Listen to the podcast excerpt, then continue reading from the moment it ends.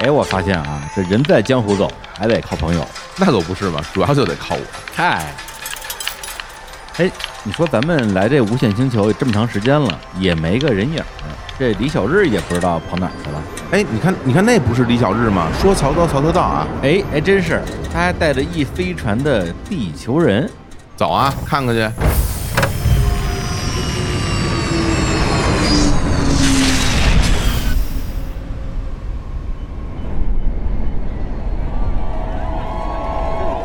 哟，好家伙，这拖家带口的全来了。人多好啊，热闹开心，哎，不过你说咱们能招待这么多人吗？那怕什么呀？咱们不是有几百人的大团队吗？是吧，小志？来播客的地球人已经集结完毕，日坛公园无限派对播客选拔赛的音频节目正式上线啦！第一期节目，也就是海选作品展示以及嘉宾点评，将在十月二十二号，也就是今天正式上线各大音频平台。前两期节目，小伙子和我分别邀请到了淼叔、小史、毛东，共同欣赏学生们的作品，点评非常精彩，交流异常热烈。请在各大音频平台搜索“无限派对”，收听我们的狂欢现场吧。作为特别节目，本周六和下周二，无限派对的前两期节目也会在日常公园同步播出。之后节目将于每周二、每周六更新，未来还会有视频、直播等丰富的节目内容陆续和大家见面。海选结果将于十月二十八日正式公布，赛程不断升级，不要错过啦！我和小伙子还会分别带队指导那咱们可得比划比划了，啊，那我直接认输。那不能认输不行，这你认输和选手怎么办呀？哎，你看那哥们儿看上去不一般哈！哎，是哎，看哎，他跟我对上眼儿了。哎哎哎，这这这我我先发现的这个。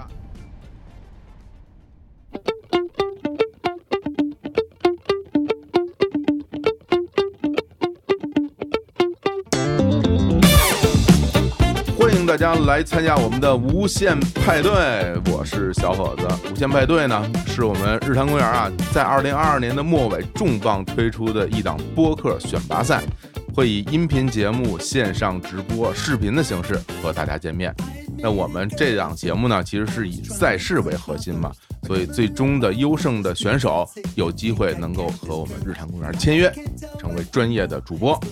我们是在十月一号到十月十五号开启了海选，征集了大家的作品。作品长度呢是五到八分钟的博客作品。在海选阶段，我们收到了特别多的热爱博客的同学们的雪片般的来稿啊。当然，这里面也包括其实已经就在做博客的人了。我们这邮箱已经撑爆了啊！这个投稿的作品非常的丰富，所以我们团队啊，我们这个几百人的团队，其实根本就没有啊， 我们这个十几人的团队啊，包括我跟李叔啊，一直在忙活这个海选的评审工作啊。所以今天呢，我也特意邀请了两位重磅嘉宾，跟我一起来做做点评工作，当当导师，听听我们无限派对们选手的发挥，也给大家一些建议。那呃我来介绍第一位导师，就是我们的淼叔。大家好，我是淼叔。哎，淼叔，那个第二位导师是史蒂芬。大家好，我是史叔。哎，史叔，太好了， 真的是叔啊，这个史嗯叔。那个，请他们俩来，有几个非常重要的原因啊。首先，第一个当然是我们日常公园非常重要的客座主播。然后呢，在这儿我觉得有一个非常重要的事儿，就是说，因为我们当导师，嗯，你得有资格当导师，对对吧？你不能像很多什么那种综艺节目找一些没有关系的人过来评头论足，那显得你不专业。不合适。那淼叔跟史蒂芬啊，这么多年在这个播客行业是吧？这个浸淫，哎，啊摸爬滚打，摸爬摸爬滚滚打打啊，录了那么多档精彩的节目啊，我觉得在这个领域是有非常高的这发言权的，啊至少能能说两句话吧。嗯是吧？虽然不如我，但是也也是是是是是是，跟日坛结缘，跟播客结缘，就是喷人，就是点评别人录播客。还真是，要是第一期节 目上的第一期的这个博客就是现在成熟多了，我不再不上这种当了，不上这种当对了。啊，其实我这么多年，我也一直幻想自己能够当导师，嗯然后也等着很多节目来邀请我，嗯，但是一直没有人来邀请我，怎么办？自自己办请， 对，就是自己办，自己能当导师了。然后我们今天会听很多的作品啊，也也因为我们这个节目时长的限制呢，节目里呈现出来呢只是来稿中的一部分，但是这嗯并不代表着谁晋级谁不晋级啊，只是来来听一听大家的这些作品。今天我们要听的这个作品不老少，啊我们废话少说，咱们要么直接开始，哎好行吧啊，好咱行们作为这个导师都已经做好了啊，喷吧，喷吧，还还没听就开始喷批了评吧，开始批评吧。 来，我们准备开始啊！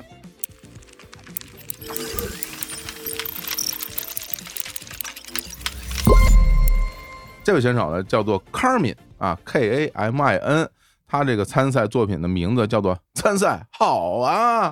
来听一下他的作品。比赛好啊！我可等这比赛等了很久了。你想想看，就脱口秀有比赛，小品、喜剧有比赛，那咱们播客终于也能有比赛了。前面两个可都是之前都是什么 underground。比赛之后，现在出圈了，全世界人都知道了。我们这个博客界也开始搞比赛了，那岂不是我也很快就能红啦，能出名啦，能当上明星啦，快就能去那些什么综艺节目里面当观察员啦。其实比赛的话呢，我还真的除了出名以外，那么几个好处的。第一个呢，是因为我的播客其实做了快两年的时间了啊，过段时间就是我们两周年的时间，没有太多的订阅量啊，无论是哪个平台，而且播放量什么的，我觉得那玩意儿挺虚啊。主要是我看重的是评论互动。我想的是，我能跟听众之间，我们通过这一个话题，能够去大家一起分享自己的故事，一起去讨论。但是很可惜，比较少。所以比赛的时候呢，就是我的评审变少了。原本我发一期节目出来，我相当于是广场上面进行广播，虽然有无数个人能听到，但实际上能听到的人是趋近于零。但是，一旦成为了一个比赛，那就比如说有十个评审，那十个评审都能听到，百分之百能听到。然后只要有一个评审喜欢我的话，那么我的喜爱度就有百分之十了。这一次算是一个对我来说是一个机会吧，因为干了两年也没干出来一点什么东西，但是一不小心真能。进个一两轮儿，这么一搞的话呢，至少我的播客频道本身就可以回流一些听众，说不定能让大家能看见我们，能听见我们。那我这播客说不定还真就能做成一个主业了虽然我现在花的时间、花的精力是把它当成主业的，但实际上它没有是我成为我的主业的一个很大原因。是主业业事业，你得有钱，但是我没有收入，在这方面工作量是主业，实际上不能成为主业，这太可惜了。而我当初其实本来想做播客这件事情呢，其实就是想把它当成一个电台，因为我从小也蛮喜欢听电台的。我想的是能有一个陪伴大家的一个时间。所以我的播客频道也是周更，每周一准时更新，包括什么放放假什么的，一一概不停，完全不停，就是准时上线。这个整个压力还挺大，因为平常还有工作上的事儿啊，生活上的事儿也挺多，但是我们还是养成了这个习惯，慢慢慢慢的在制作上面，还有在内容上面，我其实都有做很长的规划，还有一些把控这样，但。确实，我不知道问题出在哪里，就可能是真的受众太窄了。期待能够在这个比赛之后得到一个解答。那其实我现阶段做播客的一个目标呢，就是能出一期读评论的节目，这是我最理想的状态。真的有观众来投稿，有评论给我们频道，然后我们可以回答他们问题，就像跟宇宙结婚一样，能够出那些各种各样的乱七八糟的问题，然后大家有认真的回答，或者是胡乱的回答一通。我觉得这种交流是非常好的，是一个很良性的一个循环。但其实我们自己也做过一期啊，我们在呃去年一周年的时候做了两期读评论的节目，但因为我们没有评论，那从何而来呢？我们就因为平常也是有分享到自己的朋友圈这种，所以会有一些亲朋好友认识我们的人去在底下给我们留言，于是我们就搜刮了呃所有平台上面给我们的留言，有些可能是鼓励我们自己本人的话，有些呢是一些俏皮话，甚至跟这个节目主题完全没关系，但是我们硬要给他读评论读出来，实属无奈吧。但是我觉得这也是一个蛮有趣的一个玩法。我们已经更了九十几期节目了，这个题材相当广泛，有这个连载的，也有各种系列的，还有就是我自己觉得啊比较有趣的几个选题。我们在闲鱼遇到这种事，主播一起聊一聊自己在闲鱼这个二手交易平台上面遇到的各种非常搞笑、哭笑不得的故事。然后呢，就是我采访了我身边以前的同学，还有现在的同事也好啊，我的身边的朋友啊，我一个一个给他们搜刮他们自己的职业，就比如说像水手，就是在船上的那种水手，还有当护士的，还有就是各种各样的职业。其实我觉得这也是一个能够更了解他们了，对，让我看到了他们其实跟我们平常相处不一样的一面。我们还做过一期叫“我们为什么还要做播客”这一个企划，就是邀请了那些能够坚持二十期以上。到现在还在做，但是订阅量在一百左右的播客主们，大家一起来讨论一下为什么还在坚持做播客这件事情。还有最近有一个最新的企划叫“偷你选题”，因为有的时候像比如咱们日坛出的“你吃香菜吗”，或者是平常在首页看到那些推荐的，大家的选题非常有趣。以往我自己感觉的话，别人做过的选题，我们就不想做。但现在不一样啊，因为我们太缺选题了，我们做了这么多期，已经脑洞大开了，所以我们就想，别人做过的我们也做。因为选题虽然一样，但大家的故事肯定是不一样的嘛，所以我们就直接在标题上面写明叫“偷你选题”，致敬借鉴，绝不是抄袭啊！当然，我们频道一开始是以科技数码相关的，我自己本身是从事这个行业的一个算是媒体吧，还是怎么样？还是有很多像苹果发布会，我们也会有做一个呃 review，今年五月份的时候做过几个比较大的选题，第一个是猫狗月，是一整个月，整个五月份一共五期，两期讲猫，两期讲狗，分别是宠物猫、流浪猫、宠物狗、流浪狗，还有最后一期呢就是虚拟宠物跟现实宠物跟人的关系，也算是我自己一个人能够承受的最大的选题，我自己给自己打六十分吧，还算是满意。但如果有机会更完善一点的话，当然是更好呈现给大家。然后是比较近的，九月六号那一期讲的是粤语文化，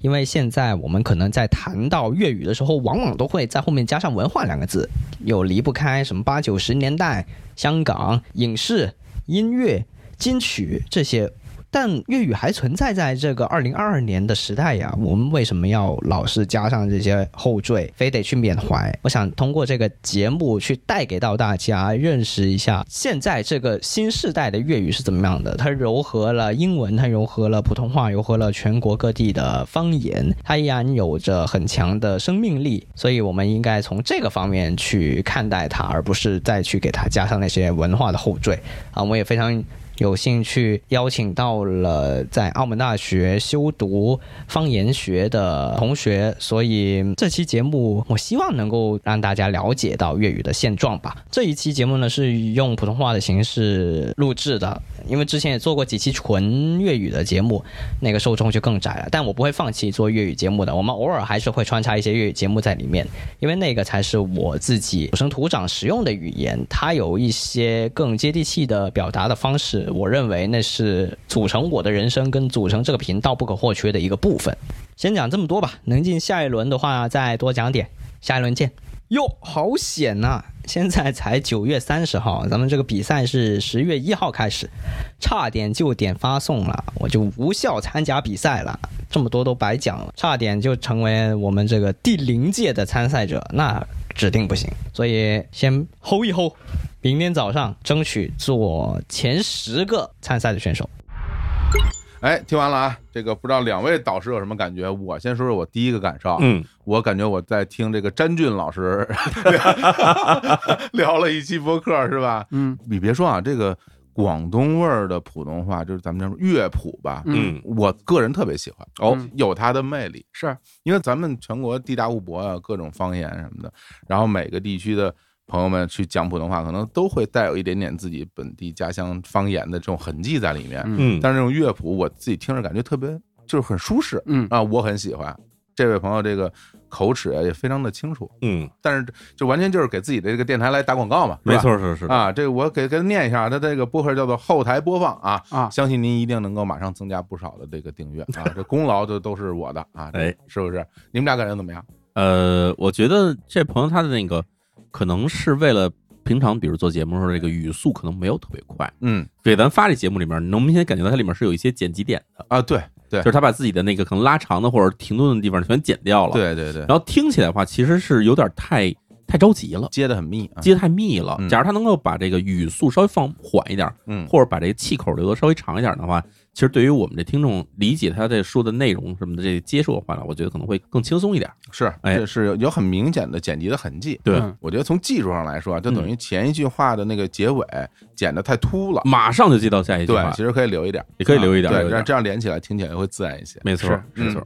我觉得他的播客让我有一种电影感，嗯因为他的语速不是说语速慢呀、或者非常的虚无缥缈、意识流、蒙太奇都不是，他的嗯语速有一种周星驰在摇头晃脑跟你讲一哎，种。是那意思吗？对是那感觉是那吧感对吧？对对，穿着一个那个唐伯虎的衣服，然后头上戴一个带弹簧的那个那个翅儿翅儿，然后他在摇头晃脑的在跟你讲，很有意思，而且每一句都是重新翻译过的，重新配进去的那种感觉嗯啊、很有意思。而且他其实刚才那一大段里面说了几点，我觉得他应该是无意识的表达出来的，他对播客的一个，我觉得是一个预期吧，我觉得很有意思。比如说他说，哎，是不是在播客红了之后，我们就可以到综艺节目上去当观察员了？嗯，观察员的意思好像是不能当正式成员的， 好像是次一个级别的意思，好像还是跟脱口秀什么的不能比吧？这观察员有一种俄罗斯奥运队、奥林匹克队的这种感觉。上上一次观察员还是那种在什么海上人家捕鱼，然后有一个监督人坐在那儿，嗯然后啊记录你的是捕鱼的整个过程，就观察你嘛。对对对对他潜移默化的心里是很知道播客这个行业的前景的，但他还是非常乐观去做，我觉得这个特别好。比如说他前面说，我觉得播放量那个东西很虚， 对订阅量，订阅量很虚无缥缈的，很虚无缥对对缈，对这说明哎，咱们日坛这么大的量没什么意义。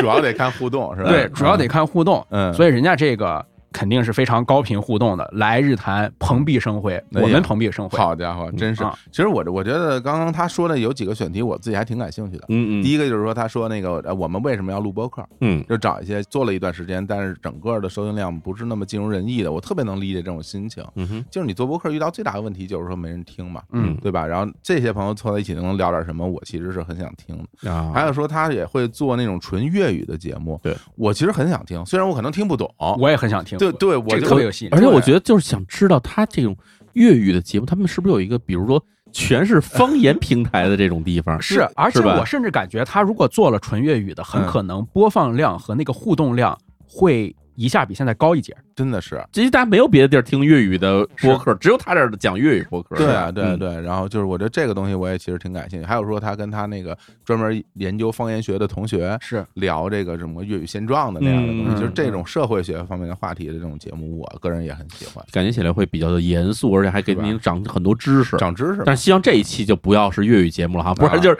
用粤语聊粤语，我们真的一点儿都听不懂了。 真是一点儿听不懂了，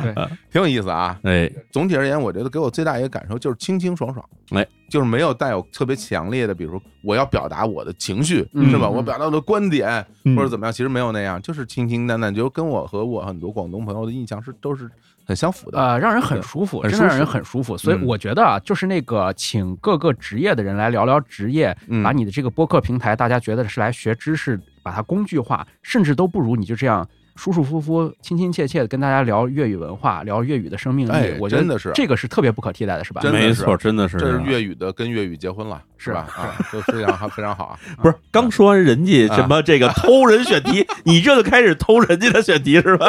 互 相偷嘛。哎呀，OK，那咱们再来一个，这个朋友叫做李味谈，姓李的李啊，李淼的李，味道的味，日坛的坛。嗯，这个节目叫做我天儿，这不会念呀，都都不 rock 啊，都不 rock 啊嗯，，乌蛋不摇滚，哎呀，这挺挺复杂。来，我们先听听吧，好不好？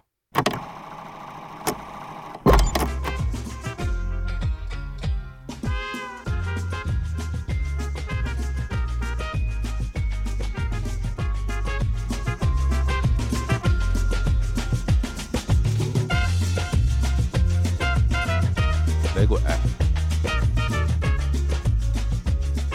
Hello，大家好，这里是搞笑谈，我是雪明。这期呢，我想聊聊一个我特别喜欢的音乐歌段子组合 The Block。先简单的说说歌段子，相当于对应音乐脱口秀，它不是一个固定的那么一个类型。可能歌段子有人是做歌漫才或者歌短剧，可以应用到各种各样的这种这是其他的这日语啊种喜剧形式之中。只不过它最核心的是用音乐来表达它的笑点和观点。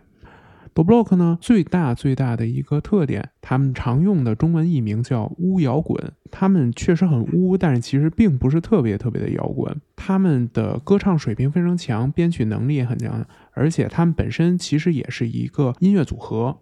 这个组合呢，就是讲段子呢，它一般大多数使用的都是黄段子。他们本身两个人对黄段子有一些执着的追求，也让很多的受众非常喜欢他。很奇怪的是，虽然说他们是黄段子，但并不是像大家主观想的那种，他们是很受什么中年大叔喜欢，而反而是很受孩子喜欢。其实孩子会更喜欢这种本能的 屎尿屁啊，或者说性相关的内容。他们为什么能被孩子喜欢？还有一个重要的原因就是，他们更像男校生的那种很天真、很幼稚的那种对性的那种黄段子的那种追求，而不是说简单的那种有那种性骚扰的那种感觉，而是很纯真的黄段子。而且他们整体的风格还是偏东方的那种类型，他会用很多的谐音，他不会很直白的就给你那个砸那个词儿。当然，如果他要砸，他就会把力度拉到最满。比如说，他们最知名的一些段子都是会直接的把这个词用出来。当然，除了黄段子之外，他们也有正常的一些段子，他们更多的是叫共感段子的风格，会找到一些细小切入点。一般都是男性视角，找一些能让你感受到共鸣的这些切入点，然后让你在共感的同时感到好笑。 接下来说一下他们歌唱的能力啊，他们是两个人，一个是江口，一个是森。森一般是弹吉他伴唱，和声居多；江口相当于是一个主唱的角色，不像是说一般的这种组合是有一个装傻，一个吐槽，而他们呢，更多的是一个主唱，一个 和声的这么一个分别哈。江口的高音是非常非常高的，key 非常高，而且他是创作担当，非常有趣。我想通过一段音频来给大家介绍一下他的这种歌唱能力。下面就听这个节目中的一个段子，可以感受到他们绝妙的歌唱能力和炫技般的 key。を履いて歩く僕に突然尿意が訪れてトイレに駆け込んでおしっこしたんだそして気がついた短パンになってわかったことがあるおしっこは結構飛び散ってる短パンになってわかったことがある便器にされて究極のあるあるちゃん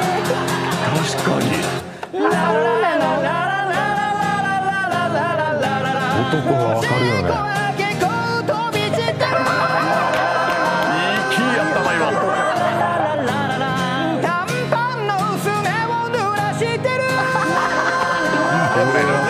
有点羡慕了，这个啊，这期加密节目，对啊，自然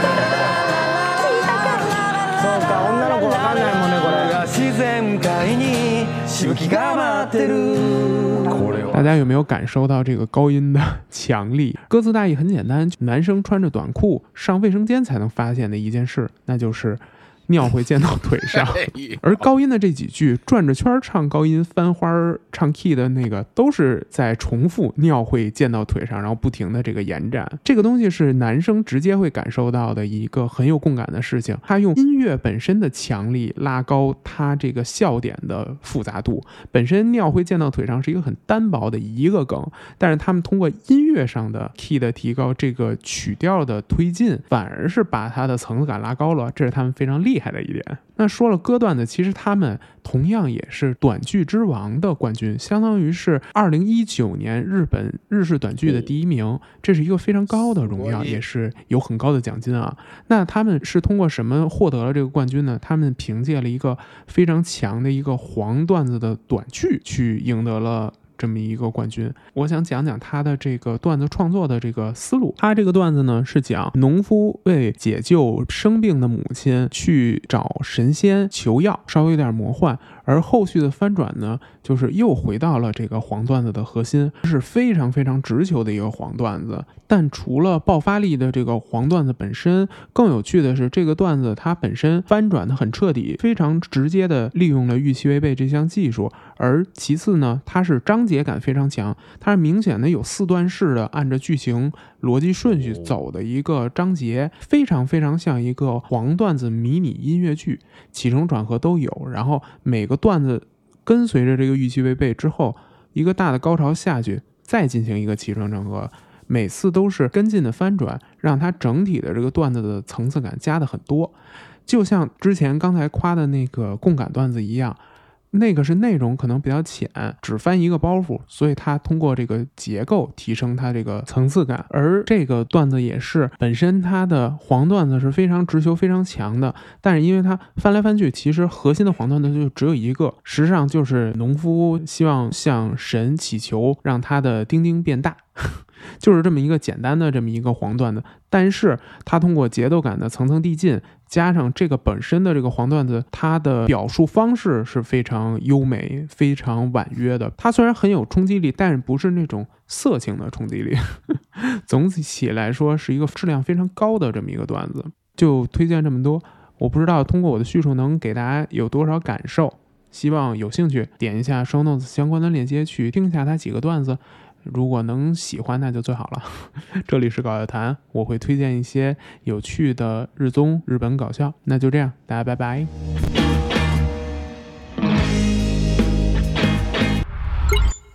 哇，这个作品很完整啊，这个非常完整啊，这是一个其实挺成熟的一个播客的短节目了，是吧？哎没错啊，，我现在才能明白，就是他这个节目名字是什么意思？是这个组合的名字，呃 d o b l o k 德布洛克。 d o b l o k 是一个日本的搞笑组合，嗯然后他等于是他把这个词儿变了一下，因为嗯假如要是说没有那个小促音的话，读成叫 d o b l o k 的话，日语是浊酒的意思。哦然后呢，他后面他因为他们又唱那种像摇滚似的歌，嗯所以把后面的 loku 呢变成 loku，就是 rock，、哦，所以就变成了 d o b l o k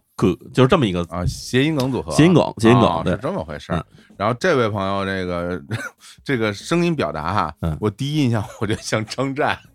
哦声音音色特别像张湛，哦，我觉得我挺喜欢他这声音的。我第一印象是他像寇海哲，就是像故事 FM，、啊也像嗯没错是吧没错，就是这感觉，就故事 FM，就很弱，就叫什么弱气，其实是不是他就是是很平和，对啊平和很平和。很干净，很得体，只有这样的人能讲黄段子，嗯绝对不能是李然俩人流着哈喇子讲这，肯定不行，就得是这种声音。对，说得好，说得好，说得挺。好的，就是等于说他自己的节目叫做搞笑谈，嗯，总体上是一个分享类的节目，嗯，嗯就分享这个日式的喜剧和综艺的这样一个没错，播客，而且他你看他这整个制作什么的也很完整，嗯中间还插入了这个演出的片段，嗯，片头片尾的这个音乐什么的，整个做的还是非常好的。非常嗯然后刚刚那个淼叔找到了他在节目里推荐的那个第二个那个什么农夫，得了奖的那个段子是吧一九二零一九年的日本那个空头就是那短剧，短剧大赏， ？OK，我们仨看一下。 啊来看看一 一下，下看一下。这说明什么呀？已经吃了你的案例了，对不对？对我们录制过程中马上就看啊，哎来来来来看一下。来来来哎来，呦我先来 一句，我 我的天啊，好好好好好，太好了！太太好了，要不是淼叔在，都听不出好来对啊！这淼叔给同传啊，对淼叔其实演了一遍，这所以 淼叔，我可以实现你一 个，我实现不了，你给我实现一个愿望 可以扛在街上 那种。啊！实话说，我觉得啊什么东西啊，就是咱们回到咱们这个节目的点评哈，啊，我觉得呢，这哥们儿呢，第一，他对于日本搞笑节目啊，我觉得知识非常丰富的，是懂，嗯呃，而且呢，这位主播哈，他的这个讲述方式呢，让人感觉起来其实也是娓娓道来。嗯然后稍微有一个问题，嗯，就是看这节目的门槛儿有点高。哎呀，对，的确就是因为他这个特别的专。啊就是所谓的细分市场，哎对特别的细，就完全就是日式喜剧嘛，呃，还就是还不是日式喜剧，是日本喜剧。啊，日对对对，日本喜剧日本喜剧，那我说门槛儿高，第一就是得有语言的这个事儿，对，就是得看得懂对；第二还得有渠道能看得到。嗯，但是你要真的按照他的推荐去找的话，你会发现他其实推荐的东西太好了，非常好，非常太好了对太好了对我们都刚刚看的开心死了，对，是谢谢你，搞笑台的雪明主播，哎，这个节目我觉得很好，而且我相信就是别人我不敢说，我身边的很多朋友一定会喜欢这个节目，对吧？对吧？因为咱们身边很多人喜欢看这些东西，确实是，可以嗯。这东西平时也没有机会接触到，而且看不懂，他不说咱也不知道是在哪儿。对，这是一个索引类的东西吧？我啊觉得很需要，很需要。对我觉得这个节目就是方方面面，我就全都觉得很好。但是我就提一个建议，嗯就是能不能，比如说同时做一个公众号之类的东西，把他说的那些节目嗯，放一个链接，有一个简单的介绍或者翻译什么的，有可让能大会家有听到这啊节目之后也能看见是，啊，但这个就不会望梅止渴嘛。出现了一个很大的问题，他别回头大家别只看公众号不听节目了，是吧？ 我觉得这个我我还听你说，我链接就在这儿，我点了就能听啊。但是还有问题啊，人家要真的他费了好多劲，然后弄出链接，然后再把这东西翻译出来以后，嗯，马上就你知道各种营销号就开始疯狂的啊截图盗链这种东西，是会嗯把是这我觉得会把人家弄得心情挺不好。是，哎，是挺好的啊，这节目不错，而且我们刚刚听的都是这个 solo 的哈，嗯就等于单人节目，就是单人节目挺难的，啊，不是那么容易录的。嗯，对我而言，我觉得就是在相当长的一段时间里面，我录这种对谈的节目，我录熟了之后，我再录单人的感觉都不一样。没人接话，嗯对，就是你整个语言节奏什么的都要有变化。没错，是这样，对是这样。来，我们再听一个，这位主播叫小帅啊，这小帅的这个参赛作品叫做《老乡见老乡》，在美国做男保姆的采访后记， 这听着挺刺激的，是吧？哎，来，我们听听。哎，What's up？大家好，这里是作家小帅，一个采访北美华人故事的播客。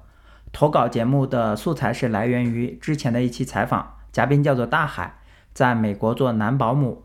出乎意料的是，竟然遇到了老乡。在美国，来自东北、福建、香港的同胞见的很多，但是我们那儿就不太多了。于是索性用方言录了，毕竟中文播客已有上海话、粤语、闽南话诸域在前。我们也不妨做一丢丢的贡献。欢迎收听。老乡见老乡，两人泪汪 汪。可以可以，你啊说荷你兰说人你说啊，对，因为我感觉你那里跟我们这呃离得也怪近的，也不远，应该都能听 懂。能听懂能听懂，跟你那边不接着，哎，但是其实也就那哪点地方，这是安徽人对吧？啊差对不对多。对河南话吧你，宿迁、徐州，然后那个皖北的这皖个淮北跟呃苏州，呃河南的那一块跟山东那一块，反正我感觉饮食啊，呃，这个方言啊，还有什么就是风俗习惯都差不多。对对，基本上都差不多。早上喝早 上呵呵， 是吧？地锅你鸡像、苏北那擀就是饼徐州卷油人 条。皖北那就是淮北或者蚌埠的，对，不干保姆，就是十月份就不干保姆了哈。嗯嗯，后面呢，看你又有新事业，呃，我在这边就是十月份来到这边之后，那时候前面一个月基本上就是在家休息嘛，就是没没有干什么事情。十一月份呢，又回又回去一趟，回到新泽西那边一趟，就看看小孩儿。然后过了过了一个多星期，过了一个星期，十二月份呢，然后又给他们给他们一家出去玩了一趟。对，这才刚回来不久，也搞过直播啊，反正也也都在做着。然嗯后现在呢，就是给别人一起合伙搞搞这个仓储。嗯嗯，对，呃怎么想起来跑奥斯汀去了？这还怪远的。这工作变动嘛。哦，老婆对要在怎这么边跑，奥斯汀？对对对哦奥斯汀，对，以前我们以前我们是在达达拉拉斯斯，最早是在达拉斯，达拉然后在斯达拉达斯拉待了斯半年嘛，然后后来因为疫情嘛，不就走了嘛，走了就去新泽西那边了，去新泽西那边，然后又又回又回到这边了。更喜欢哪边？因为地理上啊，这个还有这个政治啊，什么都不一样嗯，我我比较喜欢那个东部吧，啊。你喜欢东部，你喜欢景德新西泽西，人多的地方。对，这边就是人比较少，然后地方也比 较荒吧。对，比较晃，对，但是怎么说呢，就比较比较适合生活，但是在这边就压力比较小，在东部那边可能压力会大一点，就各个方面消费啊、住房啊，就各个方面吧，都都会高一个档次。那边气候虽然说冷，但是就是四季能感觉出来，这边四季感觉不出来， 你知道吧？前两天还穿还穿短袖了，就这两天稍微冷冷一点。俺啊这里也是。前两天嗯圣诞，圣诞前后也是穿一件单衣我就管了，对结对对果到这两天，今天早上又突然结冰了。啊、 门口有结冰啊，对。这这边其实气候也挺温暖，四四季也分明，但今年感觉呃好像是暖冬，感觉哪里都要比平时冬天要暖和一点。你们那里应该靠海吧？是不是靠海？呃，这听着哪走俩狗这哪靠能海走的，之俺前干这里的事儿啊？走要不然俩其狗，实你要到海边得开四五个小时，哦，那那给给我们这差不多，我们开到海边也得三个多小时。呃，有一个港口叫萨凡纳，呃，萨凡纳嗯嗯，也是挺大的，美国第三啊第四，反正也挺大的港口，对，嗯哦很多货物搁这边。这边呃，你要是来东部湾的话，嗯这里也是就是好地方。现在就是现在主要做什么呢？我现在就是拍视频啊， 拍视频啊，然后做这个仓库啊。做仓库是就是什么意思呢？因为听过听过很多人都说自己开始做海外仓啊，弄这些东西，但是感觉还不一样。有的人是买地，有的人买仓库，有的人是这种管理仓库、运营仓库，就感觉还不还快不一样了。呃，你你你首先你要你要有个仓库，对吧？要有个仓库呢，你可以帮别人放东西，比如说一些亚马逊卖家，他是在咱们国内啊，在嗯咱们国内，然后他的货呢，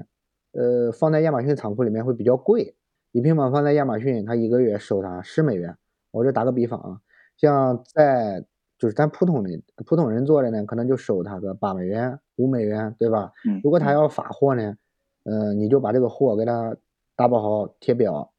然后送到亚马逊仓库里面，由由他们发货，或者是呢，如果你不选择亚马逊仓库，对吧？就选择物流比较慢的，像 UPS、U 对 USPS 啊或者 FedEx，对吧？然后呢，你就用这个方式，通过这些方式给他发走，然后你能省多少钱？呃能省不少钱吧，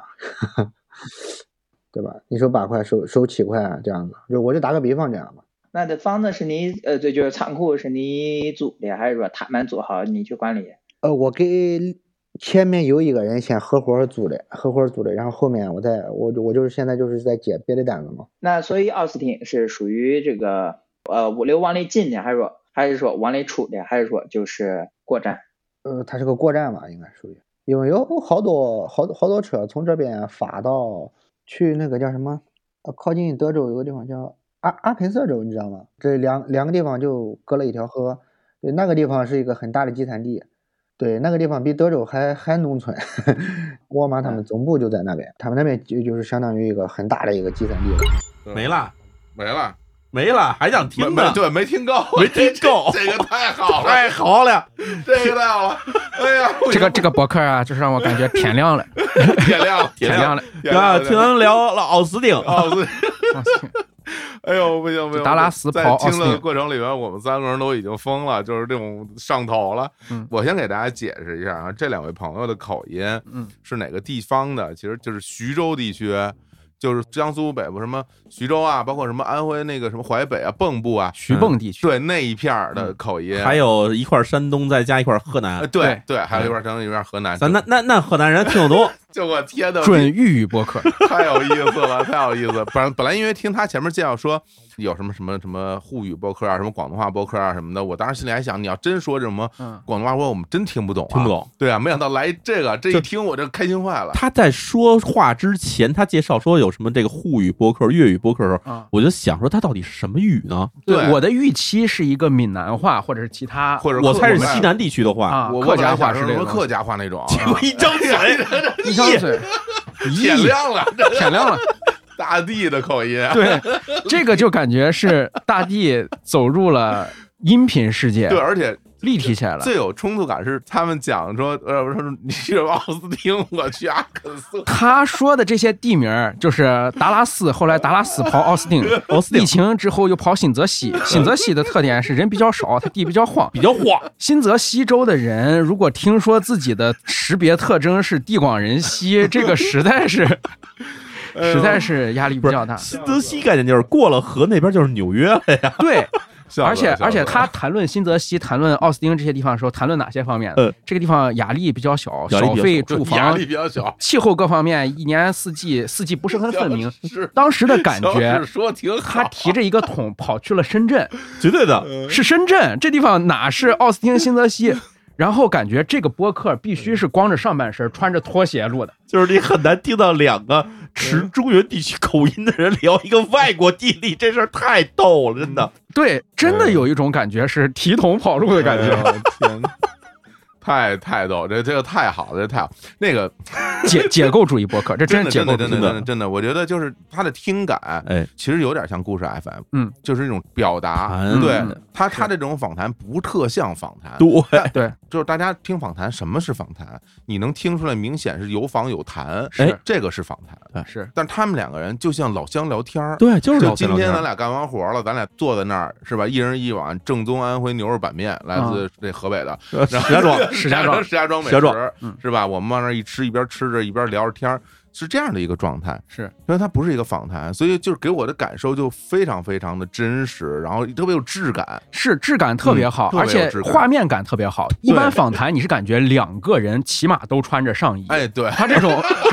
感觉就是一个人一只手枕在枕头上，另一只手拿着摄像头，怎么样？今天接单哎怎么样？就对对对是那对对种对对感对觉，非非常牛。我我哦特别好喜欢这个，嗯对，太喜欢了！我特别想让他去那种看起来非常高高在上、非常我们听起来特别古典典雅那种地方去跑一跑生活。他让对人感觉对我也是可以去新泽西混一混的，啊就是新泽西对对对遍地是黄金的感觉。我懂了这我意特别思想让对他去什么欧洲这些地方都去转一对，圈。大家录一大录家不要以为就我们是因为觉得很逗，或者是很猎奇，或者很好笑，不是不是这样的，不嗯不是是这样的，就是我我内心的感受就是这种，就是说他们这种方言的这种对谈，给人一种特别粗粝感的力量感，而且特特别本质感特，别我本质，我觉得就是特别特别好，第一，它很接地气，嗯，就是它很真实，然后又很嗯平和。对他也不是故意突出自己口音，就是两个人很放松，用自己的对家乡话聊天儿啊。对，而且他们聊天那个状态其实是很流畅的，真的就是很流畅大家没有那种说面对录音机的那种紧张感，或者没是错刻意的去说点儿。能登得上台面儿的话，或者对准备用一个对开用场用之类用一些的大词儿对都没没有就就是人家感觉没准对，备就，上来感就聊，啊是打电话特别好，特别好打电话。对呃，我觉得他的这个感动人的地方，很大程度上就像刚才小伙老师说，他真实。对它让人感觉到他们两个人在讨论一个地方、讨论一个新的城市的时候，剥离了很多人们会产生分歧的议题，而走向了一个更本质的讨论。比如这地方气候好不好，嗯压力大不大，嗯哎有没有活儿，这个地方的仓库便不便宜，嗯这些事情，我觉得是更本质上人类的公约数，大家都会讨论的问题。这种事情就很让人感觉到心里踏实、感动。嗯嗯嗯嗯，我同意，我同意。他一开始就很有画面感，他叫小帅，你们看不看那种快手快手上那 个？啊 有个男的叫小对帅，不是注意看注意看这个人这是个小男人帅叫小帅这，男就是这美女国孩男。叫小美，对他现在正在公路上提着桶去新泽 西，对，他很像那个美国电影的男主角，就是他的职业很丰富嘛，又是保镖、保姆、司机，什么都会而干。且佐治亚，佐治亚州那什么亚兰大有，就是好多都是因为黑人特别多嘛，是啊那个氛围。像他这样一个整个在里面，就感觉特别有画面感。而且我特别的开心点在于说，因为我大学特别好的朋友就是那个蚌埠人，哦然后他说话就一模一样，然后听他们一张嘴，我当时我梦回大学宿舍，就好就好像他今天站我边上在跟我说话一样，啊是对，我是蚌埠的，对，然 后就就跟我卧谈一样特的别感觉，特别好，我非常非常喜欢这个小帅小帅老师啊，哎，小帅我被你们的节目《佐治亚小帅》圈粉了对啊！你也不要加入日坛公园了，我要听你的节目，我特别喜欢。 我们都在注意看你。对，然后一定要坚持用我的建议，要用你们的方言来聊啊，不，这问题是他不一定还能碰上是同样方言的人了，没关系，你就用方言聊，你就用方言对聊，吧？你就用方言聊，啊各自都用方嗯言。对，大家就每个人都用自己家乡的方言，除非不能交流的前提之下，嗯我觉得是可啊以的。是你还可以跟国内连麦嘛，对啊，好像多了哇是。太好了哦，这有点意思，有太有点意思了，有点意思，这太有意思太厉害了了。但这个好啊，我在美国，其实他们聊什么东西，我觉得都无所谓了， 就是嗯主要是聊这仓库是什么意思，不真太正懂。真正高级的喜剧，你是记不住内容的，对，没有记住内容，喜但是剧我本一身不停的在觉得就特别是好啊，喜欢死了。厉害厉害。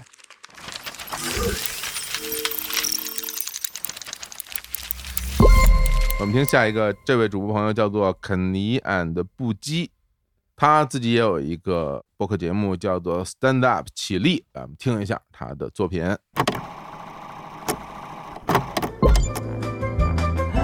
这里是 Stand Up 起立，啾啾啾啾啾啾。嘣儿嘣儿嘣儿，这个是怎么回事呢？瞟瞟瞟自己，也没有人管。我是主播肯尼，这段没会直接发。大家好，欢迎来到 Stand Up 起立，我是主播肯尼。这一集我们就主要来讲一讲 heckle 的文化，它是怎么发源的，怎么壮大的，还有它目前在单口喜剧里面处在一个什么样的位置。那我们话不多说，就开始我们这一期的主题。heckle 这个单词，h e c k l e 这个单词呢，它的意思就是啊，有人在台上表演的时候，你在台下发出噪音或者做一些怪异的行为。这个噪音可以是单纯的随机的喊叫啊，啊，也有可能是对台上演员的攻击，也有可能是说的一些跟演出完全没有关系的话。反正只要是通过这样的行为来打断演出，那么都叫做 heckle。那么 heckler 就是实施 heckle 这个行为的人。啊，那么 hackle 这种形式的起源是从 vaudeville 这种表演形式发展起来的。那么 vaudeville 它的意思是什么呢？这个词典上说它是一种杂耍啊，它这个杂耍可能跟我们理解的不一样，不是那种什么啊胸口碎大石啊、脚踩火坑啊，它这种杂耍是比较多样性的，包括了一些动物的表演，比如说马戏，包括了一些歌舞的表演，然后还有一些喜剧的表演。就像我们在电视上看到的综艺节目啊，你把它放到线下去，那么在那种表演里面呢，hackle 是一个非常常见的元素啊，因为表演者和观众之间的互动是非常重要的，所以 hackle 在 vaudeville 这种表演形式里面是一个非常常见的部分。在之后，比如说六七十年代。呃，有新的电视喜剧形式出现以后呢，hackle 这种文化也是跟着电视一起发展。在六十到八十年代的一些电视喜剧节目里面，就会专门设置一些 hackle 相关的一些段子，比如说《The Muppet Show》这个节目主要是做一些 sketch comedy。那么在《The Muppet Show》的现场，他就设置了两个专门 hackle 的木偶，就是两个老头儿啊，老年木偶，他们就会在节目进行的过程中，比如说吐槽一些其他的木偶角色，吐槽一些嘉宾啊，或者是捣乱，来制造戏剧效果。人家说的什么呀？哎，听不懂，听不懂。哎，说的没意思，没意思。哎，你讲的太垃圾了，别讲了，别讲了。哎，别别别别，别垃圾垃圾。哎，还说英语，说英语，哎，难听难听，哦，不行不行。啊，那么刚才说这一段的时候，也是强行插入了几个呃 hackle 的这个形式，大家一听可能也就对 hackle 的这个行为有更多的理解。不过，随着呃 stand up comedy 的发展，hackle 这个行为其实是越来越不受欢迎的，因为 comedian 他讲故事的时候，他的整个逻辑啊，还有他整个叙事的技巧啊，啊，跟之前都有很大的区别。之前可能一个故事啊，就很简单、很很直白的一个笑料就丢给你啊。现在讲一个虚构的故事还是真实的故事啊，它要啊来回通过各种角度去铺垫啊，然后这个叙事要翻来覆去的正着反着说，然后或者 callback 要隔很久，然后让你才想起来哦，原来跟那个还是联系在一起的。它有很多出乎意料的方式啊来构建它的笑料。这个时候你去 hackle，你去打断它的表演，其实是对笑料的铺垫，还有对最后那个 punch line 都会有影响的。但是，就像我刚开始讲的，呃，hackle 它最开始就代表表演者和观众的一种互动啊。你讲一个，台下笑，喜剧人也会有更好的表演状态。那你不可能完全杜绝 hackle。那么接下来我们来看一看正常的情况下，comedian 遇到 hackler 的时候，他们会怎么做？他们会怎么 come back？那么首先，第一位我们来呃说一个特别有意思的 comedian，他叫 Andy Kaufman。Andy Kaufman 这个人呢，他其实不喜欢把自己称为一个 comedian，他给自己的定位是 anti comedian，就是反喜剧人。然后他有时候也会叫自己 song and dance man，这个我们现在翻译起来就是唱跳艺人吧。事情的起因就是 Andy Kaufman 听到观众席里面有人在 hackle，然后他就开始说：“哎，你你们不要 hackle 了啊！你们 hackle 我，我很弱的，我我没有任何 comeback，我没有任何办法啊！我只是想来那个给大家表演啊，我只是想逗大家开心。哎，对的，说着说着就开始哽咽了哈。嗯，我一直以来也也不聪明，哎，也没有什么才华。嗯，我我做这个节目只是呃尽力的逗大家开心，我已经尽力了啊，所以呃我就在这唱唱歌、跳跳舞。如果没让你们满意，实在是对不起。然后他就开始有人商品我害怕吃它，嗯嗯，啊，真的我好痛，嗯嗯，我就没有人来，嗯嗯，阿拉贝拉格拉巴，嗯嗯，阿拉贝拉格拉巴，嗯嗯，阿拉贝拉巴。他就哭哭哭，然后哭着哭着，他那个哭声，哎，就有了节奏感和旋律，他就开始打那个鼓，边哭边打鼓，边哭边打鼓，然后就形成了一个应对 heckler 的一个哭泣之歌。接下来我们再来看一位被 heckle 然后回应的比较有意思的一个 comedian 吧。 What'd you say? Pull up my pants? Why don't you pull up my pants? Come on, let's go. 这个 comedian 叫 Barry Rothbard，他的信息了解的不是很多，就知道他被美国的一个杂志评为2013年你应该看的十个 comedian 之一。他遇到的这个 heckle 啊，相对比较温和了。他在演出的时候啊，有一个老太太就在台下，她正在讲笑话，然后这老太太突然说：“你能不能把你的裤子提起来啊？”然后 Barry 也是反应了一下，然后他就说：“啊，那你你想提，那你来把我裤子提一下吧。”当然，这个实际你看那个现场的视频啊，Barry 这个裤子提的还是比较正常的，就不知道这个啊老太太是为什么突然来这么一句。Barry 就说了：“啊，那你来帮我提裤子。”然后这个老太太就很开心的健步如飞的就冲上去了啊。然后 Barry 也是非常的会啊挑逗这个观众啊，他就把这个上衣脱了，然后就背过身去，让这个老太太来提他裤子。啊，这老太太猛提了一下之后，自己又转过去了，暗示 Barry 提她裤子。Barry 也是非常给面子的提了老太太的裤子，然后这老太太提完之后还想抱他，然后亲了他一下啊，他们两个就啊友好的碰了一下这个嘴唇，倒不是多么的那种夸张的那种亲啊。然后那个老太太就心满意足的下台了。Barry 看到这个老太太下台啊，也笑着跟这个老太太下台，然后就挥手告别观众。不过当然最后她也是回来了，开个玩笑嘛。这种老太太用我们现在的话说，她也算是一个色迷啊，老色迷。啊，那么也可以看出来，其实 comedian 一般应对 heckle 这个行为，最佳的方式就是不管用什么办法，把它变成一个笑话，变成自己演出的一部分，这才是呃应对这个 heckle 的上上策，也是 heckle 文化产生的一个初衷，就是能够让演员和观众之间产生更多的这种化学反应，产生更多的笑料。如果大家喜欢我们的节目，希望你能点赞、评论、订阅、关注、收藏、转发、分享、截图、打赏、刷火箭、开水货。如果你有任何意见、建议、反馈、抱怨、吐槽、想法、观点，或有感兴趣的喜剧人物、事件、笑话、观点，也可以留言告诉我们，我们会看你们的留言，争取让节目变得更好。哇，这是一个很专业的节目啊，这是一个嗯很科学的节目。对对是对，完全是一个分享，其实是有点硬核知识类的这个哈。嗯，我不知道这位朋友他的这个博客里边讲的是不是都是这方面的话题，应该都是关于啊这个所谓叫 stand up comedy 里面的东西。嗯，而且是那种美国的这种，呃，对，它里面介绍反正写的是这样，就是只介绍国外的单口喜剧。嗯嗯嗯嗯嗯，而且它做起来的非常快，疫情那段时间才刚刚开始做，好像是，嗯然后现在已经两万多播放了。哦，其实我觉得也是正好踩上了这个脱口秀这波浪潮，是吧？嗯这波热潮。然后这位朋友，其实我觉得表达还是非常清晰的啊，也非常有有条理。嗯，你们俩感觉怎么样？我觉得呃他其实找准了一个播客的定位，嗯就是我们很难用播客去讲一个 A、B、C，就是嗯给呈现一个特别基础的宏观图景。我觉得这个事儿不适合播客来干，嗯，因为我们需要点开一个一个小时的或者哪怕半个小时的一个节目，其实需要非常大的信任背书。嗯如果不是熟人做的，或者如果不是非常权威的名人，我们认识的人做的话，我们一般不会去点开它去学习。嗯那么播客能够提供的最好是各行各业的补充信息、场外信息哎和对第二、第三落点的信息。还真是，我觉得，所以这一点他找的非常准。如果啊，他说我给大家讲讲脱口秀大会，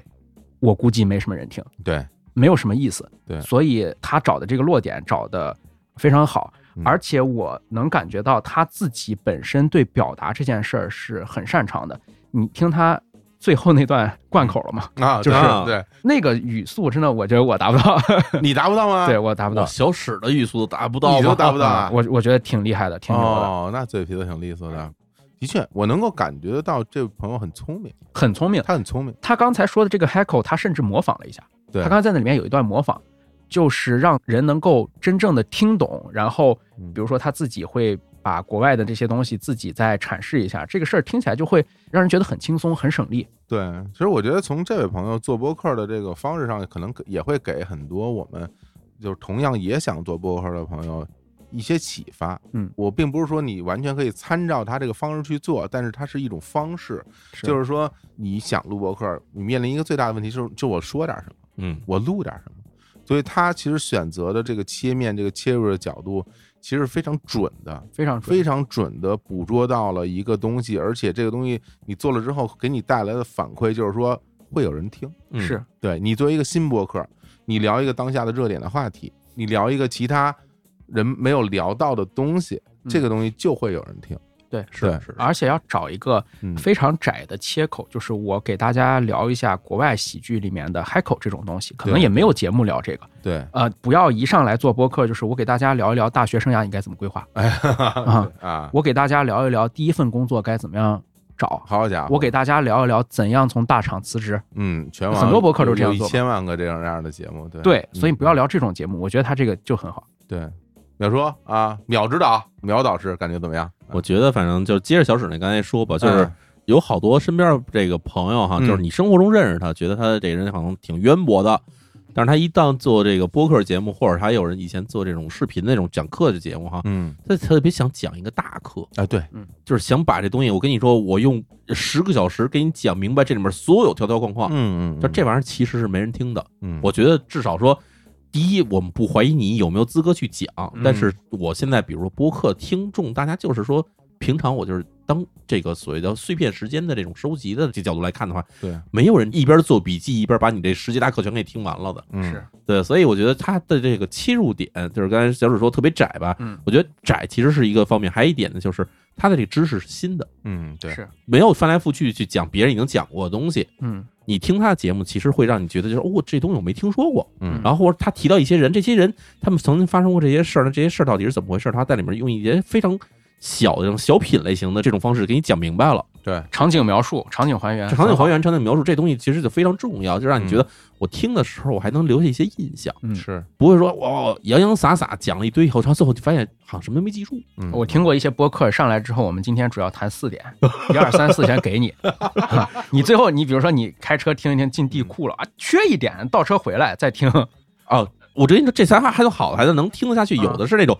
老师最后说，我占用大家五分钟时间就讲三点，然后呱呱呱，第一点讲了一钟头，你发现，哎，他讲的是什么，我已经想不起来了。是啊，就是我觉得这位朋友啊，讲述方式也好，还有他的这种表达那个内容也好，我觉得非常好。肯是，啊它是一个道的金字塔，就是没它错先讲一个很大的共识，一个很大的范畴，就现在脱口秀很火嘛，嗯脱口秀大会，呃，一年一聚喜剧大会，然后再收小一点，呃，脱口秀里面有一些冒犯，有一些跟观众互动的，再收小一点，其中有一种叫 heckle。哎，然后 Heckle 再收小一点，有一个美国的可能不太大家熟知的喜剧演员，曾经被一个老太太冒犯过，哎对然后再对对收小一点，这个老太太是怎么提裤子的，怎么样背过身去的，越来越小，越来越小。大家其实是这个注意力在你原本回来越来越滑坡的那个曲线上面，它没有跟这个曲线重合，没错它其实是给你拉起来了。对，而且他描述是有一种画面感的。对，这画面感非常重要，因为我们知道这个听播客其实最怕就是听着听着你发现你听不进去，是就是因为没有画面感，没有画面感，而且有些人的播客会做成一个正金字塔，就是那个话题会越放越大，哎，对，跟你涣散的曲线完全重合。我一个问题，两种解决方案，三种预 案，四个团队，五种讨论哎呀，对别说了，说 的我头已经大了。哎，所以总体而言，听他的这个播客，特别像我小的时候去听一些那种很专业去讲布鲁斯或者说讲嗯爵士的那种电台啊，我不明觉厉，不是特别懂对，但是我觉得这玩意儿啊挺深的，或者说挺偏门的，我不懂。嗯然后如果让我提点小建议的话，其实我会觉得。它的叙述总体而言就是叙述的语言的节奏是比较平的，就是嗯不是很有起伏，或者的话咱们就是讲叫语言张力。嗯，不是很有语言张力的。嗯那这个其实两种办法可以解决这个问题，一种办法就是让自己有语言张力，嗯就是让你在慢慢叙述的时候慢慢叙述，然后当你激动的时候，你你就激动。当你严肃的时候，你就严肃。嗯对，你要不用不同的语气来改变整个的这种表达的节奏，嗯或者是说，其实他在里面已经有尝试了，就是加入一些其他的东西，嗯加入音乐，把它做的特别炫。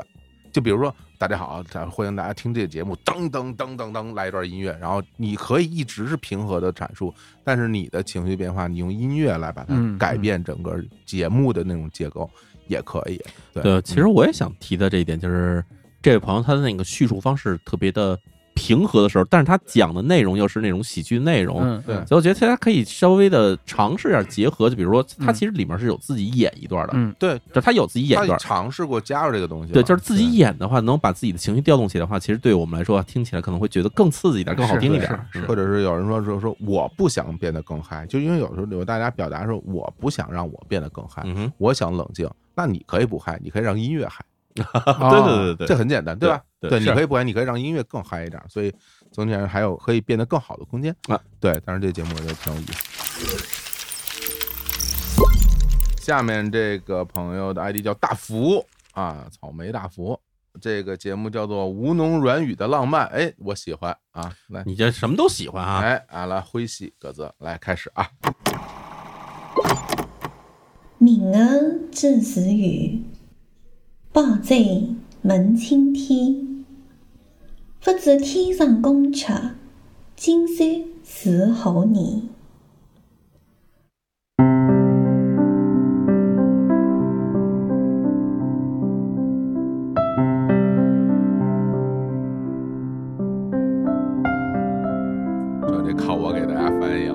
这个啊。 大家好，我是探索者大福。您现在听到的是离岛电波的特别企划“声音任意门”，它可以打开世界的另一面。声音任意门的第一站是乌镇，在这里，大福收集到了包括乌镇、上海、苏州、宁波在内的八种方言诗朗诵，将它们整理成了一期极具浪漫的播客，请大家用耳朵欣赏。用心感受江浙一带轻盈而又温柔的美。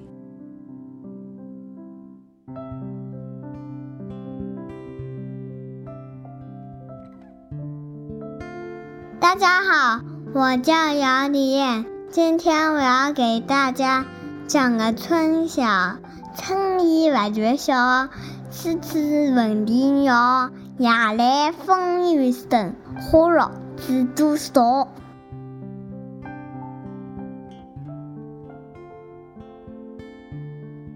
大家好，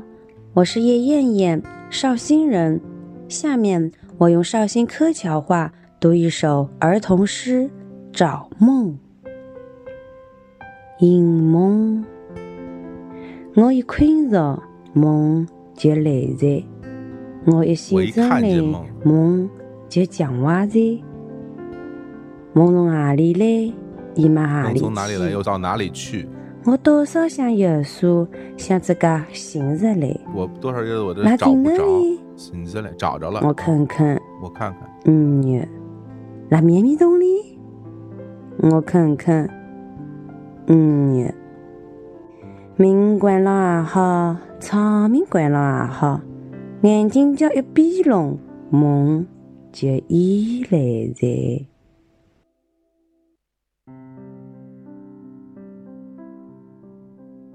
大家好，我是云哥，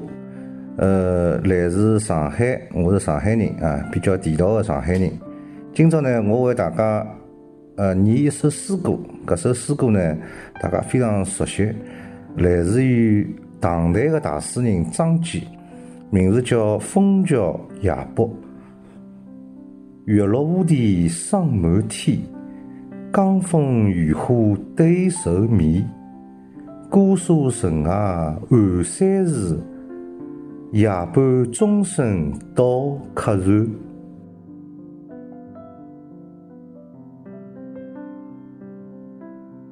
大家好，我给大家录一首杭州话的《再别康桥》。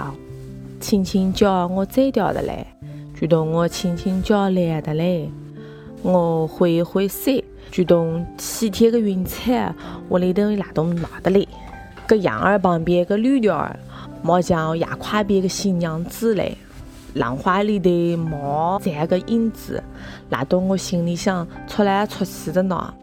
赖屋里高个青昂，如花一样的赖到水里向飘荡来飘荡去。等那个康桥康我的浪花里面，我没情愿我做光水草。那个因苏两儿本夜里头往东，不是花豹介清泉，是赖东天上彩虹拍了个水壶里荡，系了个彩泡儿，搿个梦。想进梦，趁一光浪盖儿，找比青草还要青的地方滑过去。默默一座儿星辉，拉动星烁烁星光里面，我来我里个当我里个拉个唱歌儿呢。但是我不好冒高声的唱歌儿，闷声不响是这个外声呢。总而啊，为了我白相，白相就是今朝晚上的康桥呢。轻轻叫我追得来，举动我毛轻轻叫来，我轻轻挥挥手，一片云彩我都不担在呢。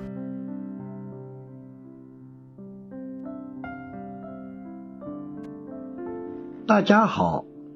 我是乌镇老倪，是土生土长的乌镇本地人。下面我用乌镇本地话读一首席子墨的《再别康桥》。再别康桥，席子墨，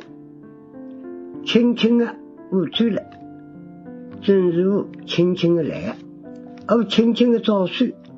作别西天的云彩。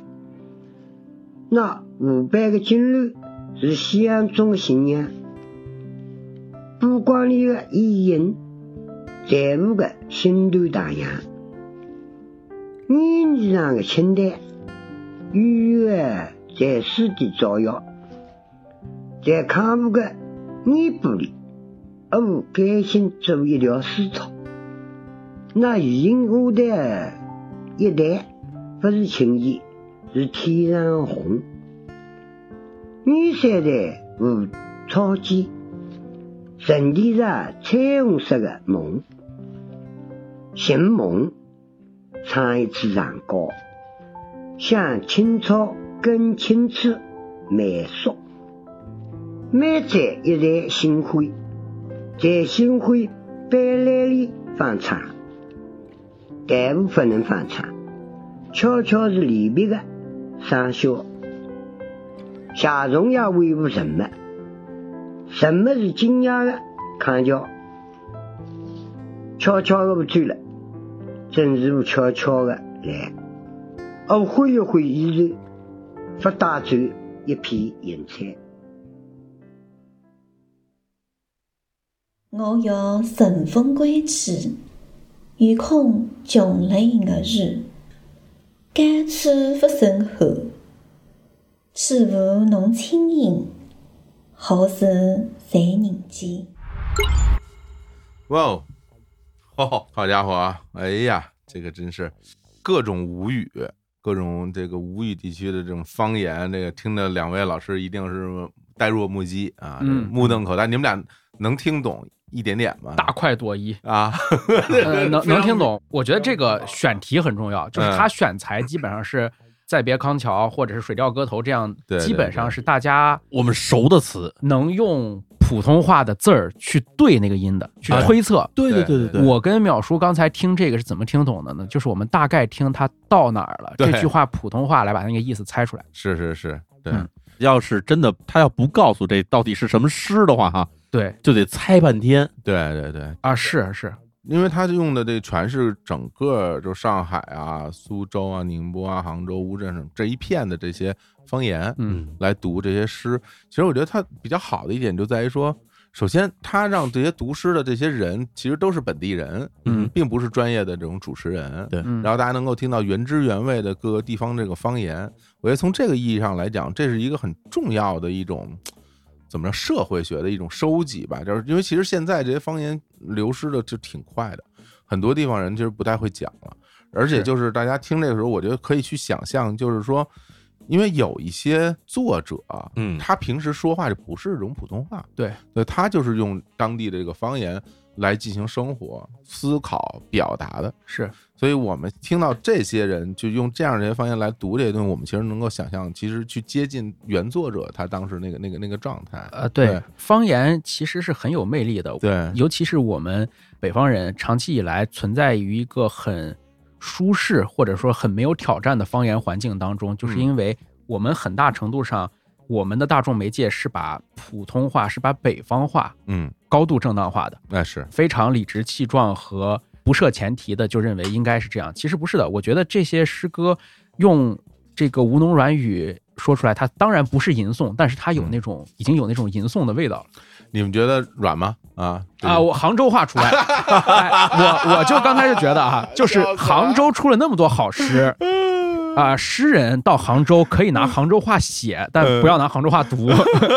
就是因为我我估计可能我是最听不懂乌侬软语的人嗯啊，我听着我也觉得哇，杭州话好硬啊，这话对，特别明显。嗯其实最重要的原因，就是因为当年当了首都，哦，就是南宋的时候迁都到杭州之后，融入了很多北方官话嗯啊，融到了整个那个他们当地的杭州话的嗯原体可系是里。他这也没有官话的痕迹，你知道吗？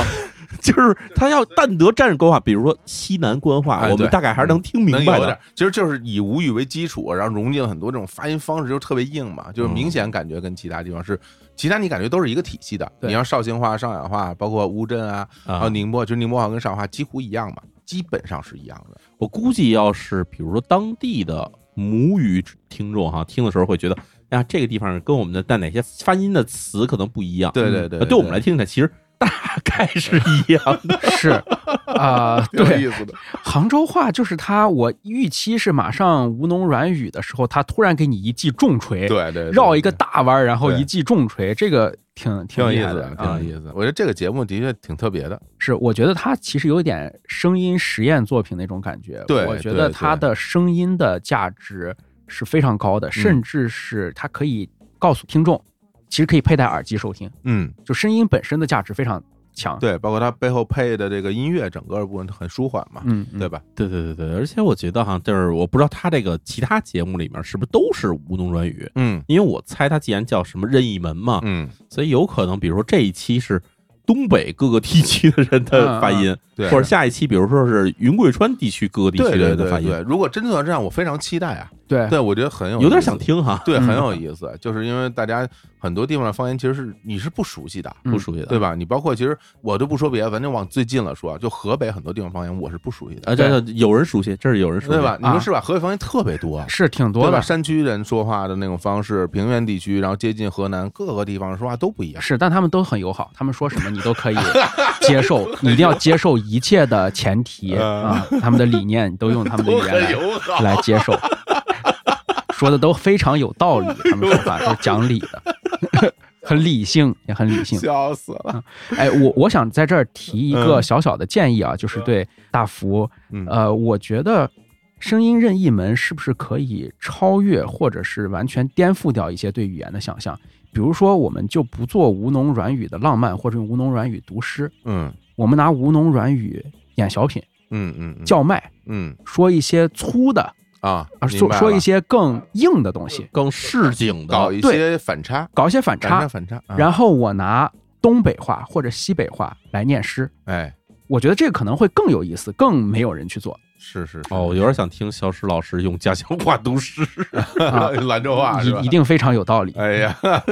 是是，真是，而且就是我觉得在后期的制作的过程里面，嗯因为因为其实像这样的节目，它很重制作的，呃哎是对对，它不是一个谈话或者对谈或者表达 solo 是，它其实是一个制作很重的一个一个节目，嗯所以所以在最后后期的制作的时候，大家是否要让它，比如说真的要把整首诗都都读完吗？我觉得也不一定，也不一定。然后每一个人的声音尽量把它调整到同样的一个一个声音环境里啊嗯对，折个中，嗯啊，这样的话也不会很显得很突兀。嗯哼所以，而且因为重制作的节目，其实你的玩法就很多，对就是你的结构，你嗯也可以用很多不同的结构来表达。对所以我觉得这个东西，或者是真的，如果说再友好一点，你先放一版普通话朗诵的这个诗，是啊然后对照来听，让很多人可能大家都更知道啊，他念到哪一句了。对是这么着，我突然想起日本那会儿看综艺有一个挺有意思的地方，嗯，就是它日本不是分了这个好些县嘛，是，嗯，它让每个县都找一个人，然后出来用他们自己本地方言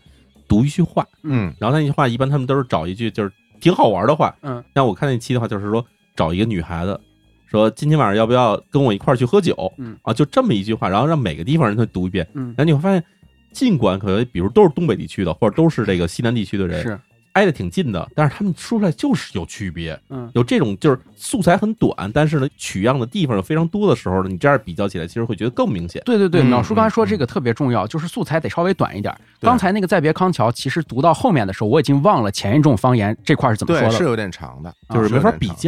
比较，我也对不上号，因为我只有听到部分的句子，才能对得上这个在普通话里面是哪一句。对对啊对，对不上了就真是。但是整个这个创意，我觉得是很有意思的，哎，是嗯，很好玩的一个节目，是。那我们再听一个节目，这个节目的主播叫做于田和李边缘。这个节目标题哇，德国后疫情时代的新碰撞啊，听起来很严肃的一嗯个主题。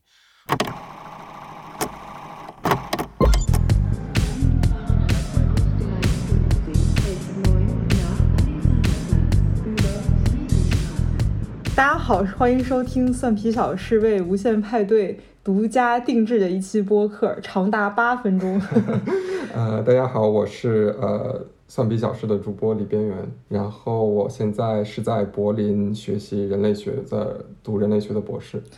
呃，各位评委老师，大家好，我叫于田，然后现在在柏林做建筑师，已经做了有三年了。对，因为我们呃这次想参加这个比赛嘛，嗯呃，所以这个是一个专门为比赛特供的八分钟对，但是八分钟又特别的短，嗯所以我们就是选了一个比较小的小事儿对来契合我们蒜皮小事的这个 主题 主题。我们播客为什么叫蒜皮小事呢？因为我觉得我们两个就是都是小人物嘛，嗯因为我们觉得就是说小人物，我们聊再大的事儿也是小事儿，对， 然后对于一些大人物来说，他们聊再小的事儿也是大事儿，所以我们就觉得我们还是契合一个比较我们现在实际情况的一个对呃主题。那我们今天就是一个小事儿，就是聊的是从今年开始慢慢解封之后，你印象最深的一件事。嗯，自从德国开始解禁解禁之后，然后我立马投入了我，我觉得可以说是我留在德国生活最大的一个原因，就是我很喜欢看各种音乐的现场。嗯，就在国外工作比较轻松嘛， 所以除了上班之后，凡然尔后赛一下 对对，除了上班之外，然后我的业余生活跟另外三三位也是都是中国的女生，我们四个女生，然后一起组了全德国唯一一支华人全女全女子的一个乐队，对，然后 buff 要加满， 对，前面那个 title 要写长。嗯然后呢，其实柏林每年的夏天它会有一个露天的一个音乐节，但是因为疫情，然后其实这这三年已经一直都没有再举行了。嗯但是今年夏天我们不甘寂寞，然后特别想就是体验一下当街头艺人的感觉，嗯，因为其实平常在大街上经常能看到一些街头艺人的表对演，柏林特别的多，对，各种从什么打手鼓，然后到那个什么表演杂技，然后再包括当然像乐队的这种都非常的多。嗯，我们为什么要选那天演出？是因为那天是德呃全德国最大的一嗯个、呃性少数群体的嗯平一个权的对平权游的一行对对。就是有呃，不光是性少数群体吧，包括女权啊，什么各种方面都有。然后我们也想为就是那天的活动助一份力，嗯，然后所以那天就选选择那天在大街上演出，嗯，然后我觉得这是我今年对我来说印象最深刻的一件事情。嗯。嗯，那你觉得在就是大街上或者在露天演出的话，和嗯在 studio 演出最大的不同，你觉得是什么？我觉得首先就是你要把所有的东西运到那个地方，嗯，而且包括你要考虑一下就是声音啊什么的，而且像在室内演出的话，你其实大概能知道你的呃观众是什么样的，嗯然后在大街上的不确定性就非常的多，就比方说这回除了演我们自己的就是自己做的歌以外，然后还有 cover 别人的歌，是一个叫一个香港的乐队，然后叫 David Boring，嗯然后他们有一首歌特别的直白，然后那个歌就是前面就讲类似于我我的生活，呃，每天都平平无奇，嗯，没有历险记， 就是他的那个歌词内容就是讲他每天的生活非常的平凡普通，嗯觉得他的 life's fucked，嗯就是每一天他都会被就是生活操来操去的这种感觉，所以呢，他最后的的歌词，然后不停的在喊，就是喊 fuck fuck。特别搞笑的是，当时我们在演这首歌的时候， 这是后来我们的主唱给我嗯们讲的。他在边唱 fuck，的时候然后就边看着旁边有一个小孩儿，然后他就唱 fuck，然后心里在那儿想，呃，这个我当这小孩儿面前唱这个好吗？然后真的会有很多就是邻居，就是邻里，然后他们走过那个地方，然后就看我们演出，甚至还有人问我们在哪儿可以听到我们的歌，嗯我们真是受宠若惊。马上你们不就要出 EP 了吗？ 是是是，对对。你看完那场，你觉得我们跟你平常在街头看到的一些艺人表演有什么不一样？我觉得你们准备的很充足，虽然咱们是一个形式比较随性的，对但是心态准备上还是非常足。然后音乐方面就没有 了，音乐啊、音乐也挺好的。 算了，不为难你了。 OK，那那轮到我们时间有限， 嗯因为我今年也有一个比较呃印象特别深的是，我今年五月份去呃克罗地亚去玩了一次，嗯然后我克罗地亚玩的时候，我跟我的伴侣，我们俩就乘了一个皮划艇，嗯然后在大汪洋大海上花了三个小时，嗯花到一个岛上。嗯然后那个岛其实是一个呃游客不太多的岛，它其实是对游客开放的嘛。嗯我们就在里边就是徒步嘛，后来后来走走走，然后途经一片森林，然后突然豁然开朗，然后看到好多好多裸体的男女，桃花源记对，也就是有这一种种 误入藕花深处的感觉。其实我是震惊了一下，但也没有那么震惊，因为我知道 OK，这是一个天体海滩。嗯那天体海滩意思就是你可以在这边裸着的一个嗯海滩嘛。因为在德国，整个在欧美就是比较流行的，嗯甚至在柏林也有。嗯那我作为一个呃人类学的学生，我还以为说裸体爱好者， 裸男爱好者。呃，作为一个人类学学生，作为一个呃性 学爱好者，我就说我大一定要师研究一下啊。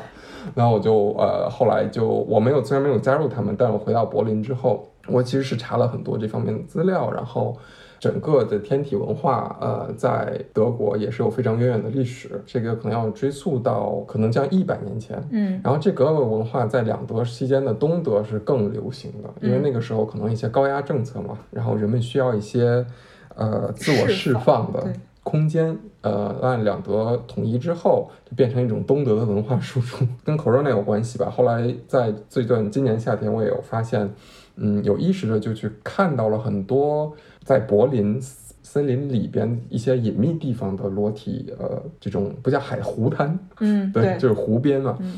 后来其实我有跟一些朋友，就是对这个比较爱好的人聊过，他们说，就是在 Corona 之后，因为 Corona 时候缺乏人与人的一些沟通嘛，在 Corona 之后，大家就对这种更向往于自然，嗯更向往于就是脱下所有的这种桎梏， 然对，后脱下嗯口罩。对对对对，就是完全脱掉，然后去接近自然这种向往，然后嗯越来越多人去去加入到这个天体文化里。我觉得在柏林一个很很有意思，就是你身边有不同人，有不同的这个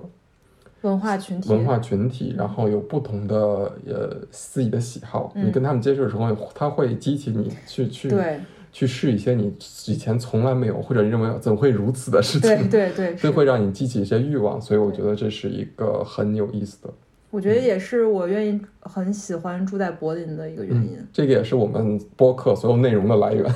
我们所有的播客都是我们亲自尝试过、猎奇过的猎奇过的。 对，最后说一点我们为什么想参加这个比赛的感想吧。对因为我们本身也是呃播客的爱好者，嗯然后日坛公园出的一些播客我们都在听，然后我们嗯自己也是从去年开始慢慢做一些播客，当然也是积积累起一些粉丝，但其实嗯我们没有什么特别大的目的，主要是想分享记录吧。以前学的一些东西，虽然现在工作上用不到，但我觉得呃也不能白学嘛，就是以分享为目的吧。对嗯，最后想感谢无限派对的评委们，给我们像奥运会闭幕式一样展示自我的宝贵的八分钟。我们下期奥运会再见。下次再见，拜拜。啊，这两位感觉很腼腆哈啊对不算太放松。对，然后里边还说了著名歌曲的歌词什么的哈，然后让我感觉很欣慰 啊。我的生活平淡无奇，有有 吗有什么歌吗 有吗？没对对对，听说没有过。嗯当然，我觉得其实是受于篇幅所限吧，因为我们这个活动啊，我们这个比赛，然后大家的投稿，就要求大家把时间就短一点嘛，嗯八分钟的时间，有可能没有办法去完整的去表达一个大事儿。其实也跟每个人的表达习惯不一样，就比如说，大家可能一开始刚录播客或者想表达的时候，大家可能很难把一件事儿在很短时间里讲清楚。对，从某种侧面也限制了大家的发挥。是，比如说我听他们俩讲这个东西里面，其实我我当然能够看到有很多东西都可以放大成一期非常精彩的节目，是吧？无论是他们那个街头表演，还是到那个。就我觉得，就划三个小时皮划艇这件事儿都可以聊得很精彩，是就是它每一个切片其实都可以放大，但是限于篇幅的问题嘛，对，让大家嗯再聊。当然，我会觉得他们俩给我最好的感受是在于状态吧，就嗯是哼状态其实不是很那种激进，或者说我一定特想要怎么怎么样，或者想赶紧让你看到我有多优秀什么那样的那么一种状态。总体而言还是比较平和的，而且感觉他们对播客这种形式熟悉度是有的，嗯，就是咱们听了那么多节目，感觉他们直接上手，感觉不突兀，而且知道该怎么样来表达，嗯听起来就是磨合的已经很好了。啊，美术界呢？嗯我觉得两位主播两个人的之间的磨合，虽然说感觉就是很熟悉哈，嗯但是呢，好像又缺乏一点没啥互动。对对，互动比较对，少，就是为什么节目要两个人录，有很重要原因就是一定是两个人比一个人好嗯啊，对，就是对吧？能搭戏两出个来人要有一个人做不到的事情，对对对对这两个人在一起才有意义。是对是，我能够感觉到，就刚才那个女孩儿她在说的时候，包括引用这个歌词儿，其实她应该是《跟宇宙结婚》的听众，嗯，敌台的听众。那有可能啊，敌台有一个特点，就是有的时候会一人说一段儿哎，对，他们很可能是呃也愿意这样一人说一段儿段儿，嗯这个没有问题，一人说一段儿的话，但是这三个人一定是一个有机的整体。哎，对，我说这一段儿，我是要考虑另外两个人的反应，以及另外两个人可能会在这一段里面引出他们什么经历和观点。对，有时候是会故意 Q 的，嗯，对，不是说我就来说一段，然后你听我说一然段，后我鞠躬下台，对，哎，我鞠躬下台之各位后，听户们伺候一段儿， 啊对，大褂一脱，来下一个上来下一伺候位，其实不是这样的。对对对啊对对，另外一个就是，包括我就说啊，就比如说离台吧，再提最后一次啊，就是会呈现很多细节。Hmm. 嗯，比如说啊，我就是柳暗花明又一村，刚好就像《桃花源记》一样，我见到很多人是裸的。嗯，这个事情放在第一台肯定能够讲很长时间的细节。啊对大家需要细节，大家脱了衣服，把衣服放哪儿了？对，然后这个地方到底是要票还是不要票的？人都是怎么躺着的？人都是怎么躺着对的？啊，自个儿躺着还是躺别人身上了？正面朝上还是背面朝上？这我这我什么都不知道，哎对，还是一个是正面，一个是背面。对对，还有有没有人来过来抄来？有人抄，大家跑是怎么跑的？有没有人在沙子上摆图案？哎对对对对包括你进入到这个里面，对于别人来说，他们有什么反应吗？对，啊其实刚才很多嗯听到那个他们说唱歌的时候，看到有一个小孩儿，他们突然没有办法继续唱下去了，感觉，嗯，哎，我心里其实稍微的那个火花燃起来了一下，就是是不是要讲很多细节？那小孩儿可能转过身来对他们说了一句更粗的粗口，哎对对对对是不是会很有意思？对但是其实没有回应我这样的期待，所以我觉得播客这个事儿有趣、吸引人特别特别重要。啊，对因为我要找有用的东西，找有共鸣的东西，网上多的是。我每天打开手机，有那么多软件可以看。我打开一个播客软件，再打开一个长达八分钟的播客，嗯这件事儿要的心理空间或者是心理门槛实在是啊太大了，是必须在一开始就用非常场景化的东西、非常故事化的东西来吸引人。对，如果说你的这个播客的目的只是一个自己的表达和记录，我认为这个当然没关系，就这个很正当。但是如果竟然是想要传播的话，我只能自己揣度你啊，就是如果你竟然想要传播的话，这块儿我觉得需要去做一些改善。啊，我觉得其实哈，嗯，两位讲讲的都是个人经历，嗯，那个人经历跟我听说的东西或者从书上看的东西最大的区别一点，就是我能够在自己的那个亲临其境的那个瞬间，嗯，能感觉到无数的细节，对对对，生动鲜活，对这些细节是非常重要的，是大家喜欢听淼叔讲案件，其实很重要原因就是因为淼叔案件里面有大量的细节。你等会儿这些事儿不是我亲自在现场对吧啊干的啊对淼叔这个作案的时 候，那对些细节非常的接听出来了，是吧？是淼叔自己其实记了很多的东西，就警方不掌握的。 对， 就看一下是看一下啊。所以这个细节东西，你怎么能够让大家听起来有趣？是，甚至比如说你要让我去讲这个罗迪海滩这个事情的话，我甚至可能给你讲出当天的风是如嗯何哎的，对阳光是如何的，然后在那个环境下你能听到声音是如何的。这些东西其实是需要，第一就是你要观察。Hmm. 嗯是无论你写东西也好，还是要表达东西也好，这个观察是非常重要的。嗯小史肯定知道这点，就是同样一个地方，为什么有的人去拍了就是这样，然后有人拍出来就是根本没法看的东西，对就是对一个是观察，是还观察完了以后，你要自己把它记下来，总结出来。嗯所以你通过这个播客这个渠道给大家表达的时候，不是要跟大家说我在这儿去过了，这个地方是什么，然后在下一个地方不是这样的，而是说在这地方我要跟你讲你去了是什么感觉，我要用我的方式给你讲出来。这东西我觉得其实是你能够利用播客的平台能表达出的最有最有最有价值优势最最有价值价值的信息对。，因为播客声音这个形式，其实它调动感官的烈度和需求度最低。没错嗯你可以听着这个音频，你在跑步，你在公园里，你甚至在倒垃圾，你正在一个特别臭的垃圾桶前面。这个时候，就像李叔刚才啊、就像淼叔，淼叔刚才说的，哎，怎么是李叔？哎，也对，嗯，就像淼叔刚才说的，这个海滩上到底是什么味儿？是海水的咸味儿，还是有些人随地大小便的尿骚味儿？嗯它都有可能。我到现在我都记得我听日坛公园的时候是什么味儿的。嗯我走在路上，嗯 Hmm. 日坛公园刚刚开始上线的时候，嗯，北京的雾霾还没有现在治理的好，哦哦哦哦哦，没有那感觉吧？啊明白就是空气当中是有那个燃烧的味道燃烧的味儿的，泥煤威士忌的味道哎呀是，对，非常高啊雅，哎呀非常高雅，高什么雅？这一帮工人太雅了 你以为为太雅了。所嗯以说，比如说大家现在都没有办法出国，你们现在题目也是后疫情时代嘛，没有办法去旅游，没有办法在远处，那听你们的声音，戴着耳机听你们讲这些 far far away 的事情。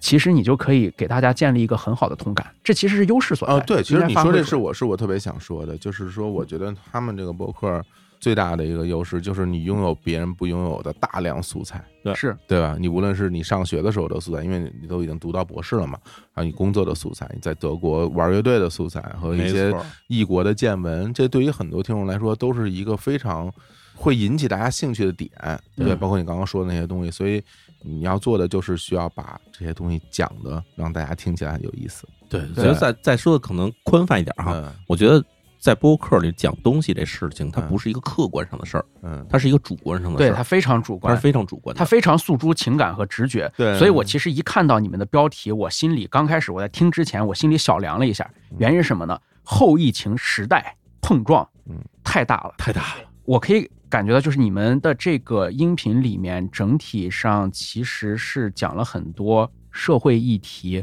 或者是往社会议题那个方向去靠的自己的一些理念，比如说我们做播客是为了什么？是为了让大家知道我们平时的这些素材都是我们这样去猎奇、去探索出来的。我们对什么都很感兴趣。我是一个人类学爱好者，所以我要观察什么。这些东西其实你仔细想一想啊，如果是我和淼叔做这样一期节目，嗯，你愿不愿意去听呢？你很可能不愿意。但是我跟淼叔说，哎，淼叔，你上次那个做那个案子你是怎么做的？还有警察哪些事儿不知道？你可能就很愿意听。这些东西才是你有别人没有的。我觉得把很多理念呀、概念这些东西，尽量的把它剪除掉，而以一个非常一个天体海滩一样的姿态，把你呃的内容哎对呈现出来。就是嗯直接的 从内心出来的东西，是挺好的，就是我觉得慢慢练吧，这个东西都是慢慢练起来的。我一开始我也不会讲故事，然后慢慢慢慢慢慢就学会了，就跟我学会了。对对对对对，啊 的确跟淼叔学了很多东西 啊。对对对对，吃这哑巴亏，你看。必须承认，我这这这哑巴亏 吃的，加油啊，加油！我觉得你们这个大有可为。对，我嗯觉得其实参赛的各位选手，其实大家可能都在这方面可能没有意识到，说嗯嗯这是一个主观的表达东西嗯啊，非常非常重要。嗯就是主观表达东西，就是大家觉得说我这东西说太主观，是不是就有点强词夺理，或者觉得可能大家听着是不是觉得我这人咄咄逼人？但其实不是，嗯，就是你没有主观东西，只讲客观的玩意儿吧，那大家看着没意思。对对，主观描绘其实是没有对错可言的，是你说就是了。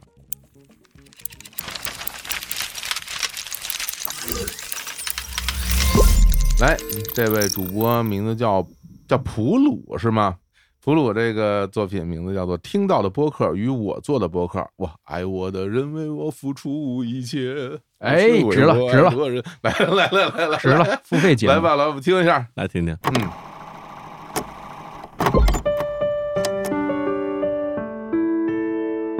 那会儿爬山一爬三四个小时，一上午都不觉得无聊吗？你看啊，就我们现在在什么地方？我们现在在一个山里，这个山呢，在我一九年准备我的第一场越野赛的时候，我会连续的爬两次，甚至三次。而那时候我就开始接触到播客，那时候我会听像故事 FM 呀、日坛公园、大内密谈这样这些这样的一些播客。哇，那时候我就听的时候，听着那些主播们在他们的节目里侃侃而谈的感觉，我就觉得是特别特别有魅力。所以说我今天就会选择来这儿录一些素材。如果要是我的这个录音笔收音没有问题的话，大家应该是能听见，就是此刻有那种滴滴滴滴滴滴的那种下雨的声音，因为现在呃暮色将至， 然后下起了小雨。刚刚那儿还有鸟鸟叫声，那咱们就去下一个点吧。走。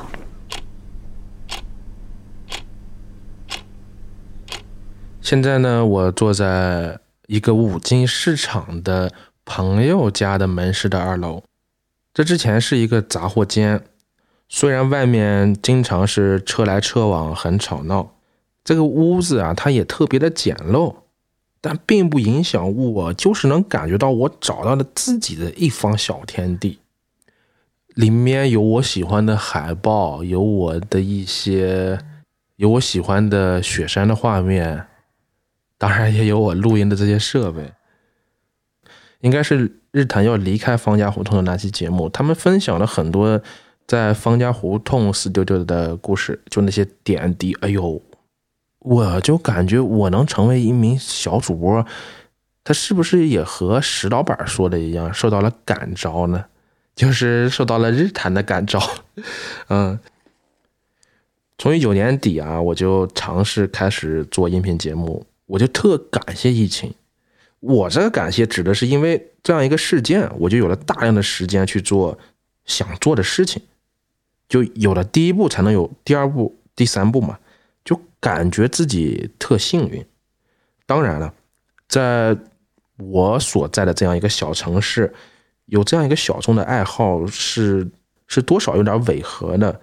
这种违和是一种发出真实声音与沉默的一种对抗，就是不明白大家为什么就总是沉默不语。好在啊，有那么多优秀的播客，也听了很多，就能明白自己不是异类。也许就是我不明白沉默的人，就好像他们同样不会懂我是一样的。更多的是慢慢的就有了一份坚定，以及那些小小的成就给予了自己很多很多的力量。就现在啊，此时此刻，我依然能记得去年在罗德布克大赛得奖时的心情，就即使只是第二名啊，也特别开心。其实很多时候就是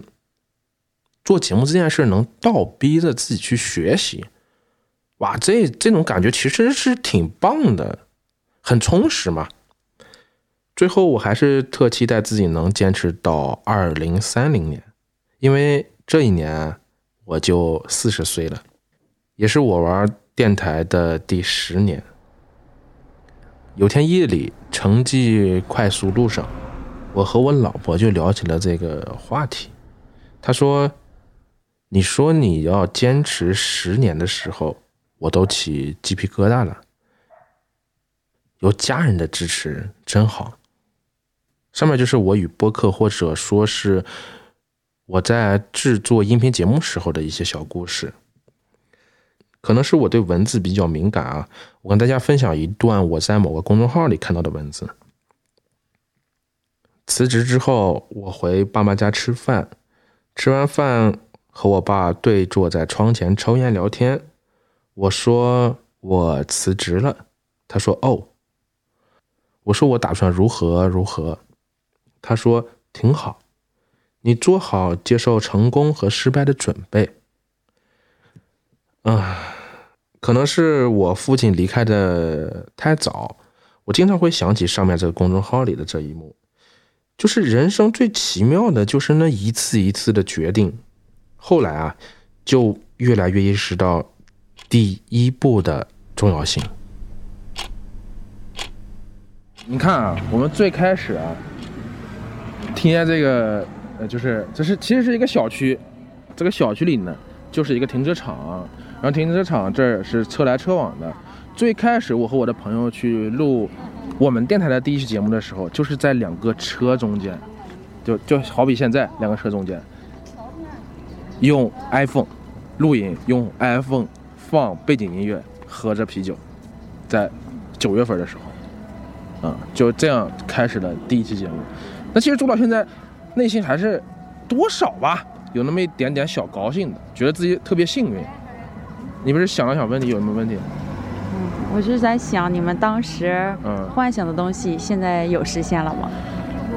有，你这个问题问的特别有深度啊！其实，在一九年底的时候是有一些幻想的，但是那个幻想它只是幻想，它没有具体的一个目标或者是一个很具象的东西是没有的。而到现在，我也不知道我当时的幻想完成了没有，但是感觉是一种很好的状态，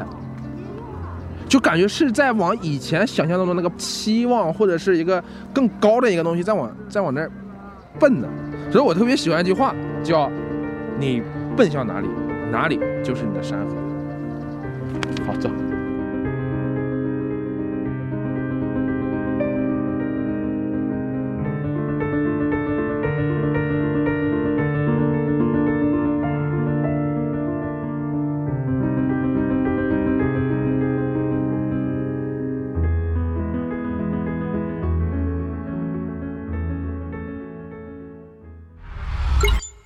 哇，这很不一样哈。嗯，给我最大一个感觉就是它自带氛围，哎，是，就是他自己有一个世界，嗯，然后我们作为听的人其实是能旁观他这个世界的，而且会被他带着走。对他这种表达，包括语言的节奏、声音的质感，我觉得这玩意儿不是练的，嗯，就他天生就是这样一个表达的方式。对他天生适合去调动别人的情绪。对，它会让你进入到一种带有温度的这么一种场景的。嗯他的普通话虽然不标准，对对对，但是你能听进去。哦，所以我会觉得这个挺厉害的，就有强烈的辨识度。就是你听好多播客，比如有这个，啪一听啊，我知道这个是谁，就做到哪个节目，就是它有特别强的风格，哦哎对有强烈的风格感。就有些人自带扭曲立场才能做传 播，才能做这个事就情真的是，我觉得它会出现就是那种有人会非常喜欢，嗯就大家会听完之后哇，我特喜欢这个，然后有人会就觉得我我非常不喜欢，就不是说没感觉，啊会有那种我很不喜欢那种那种心情。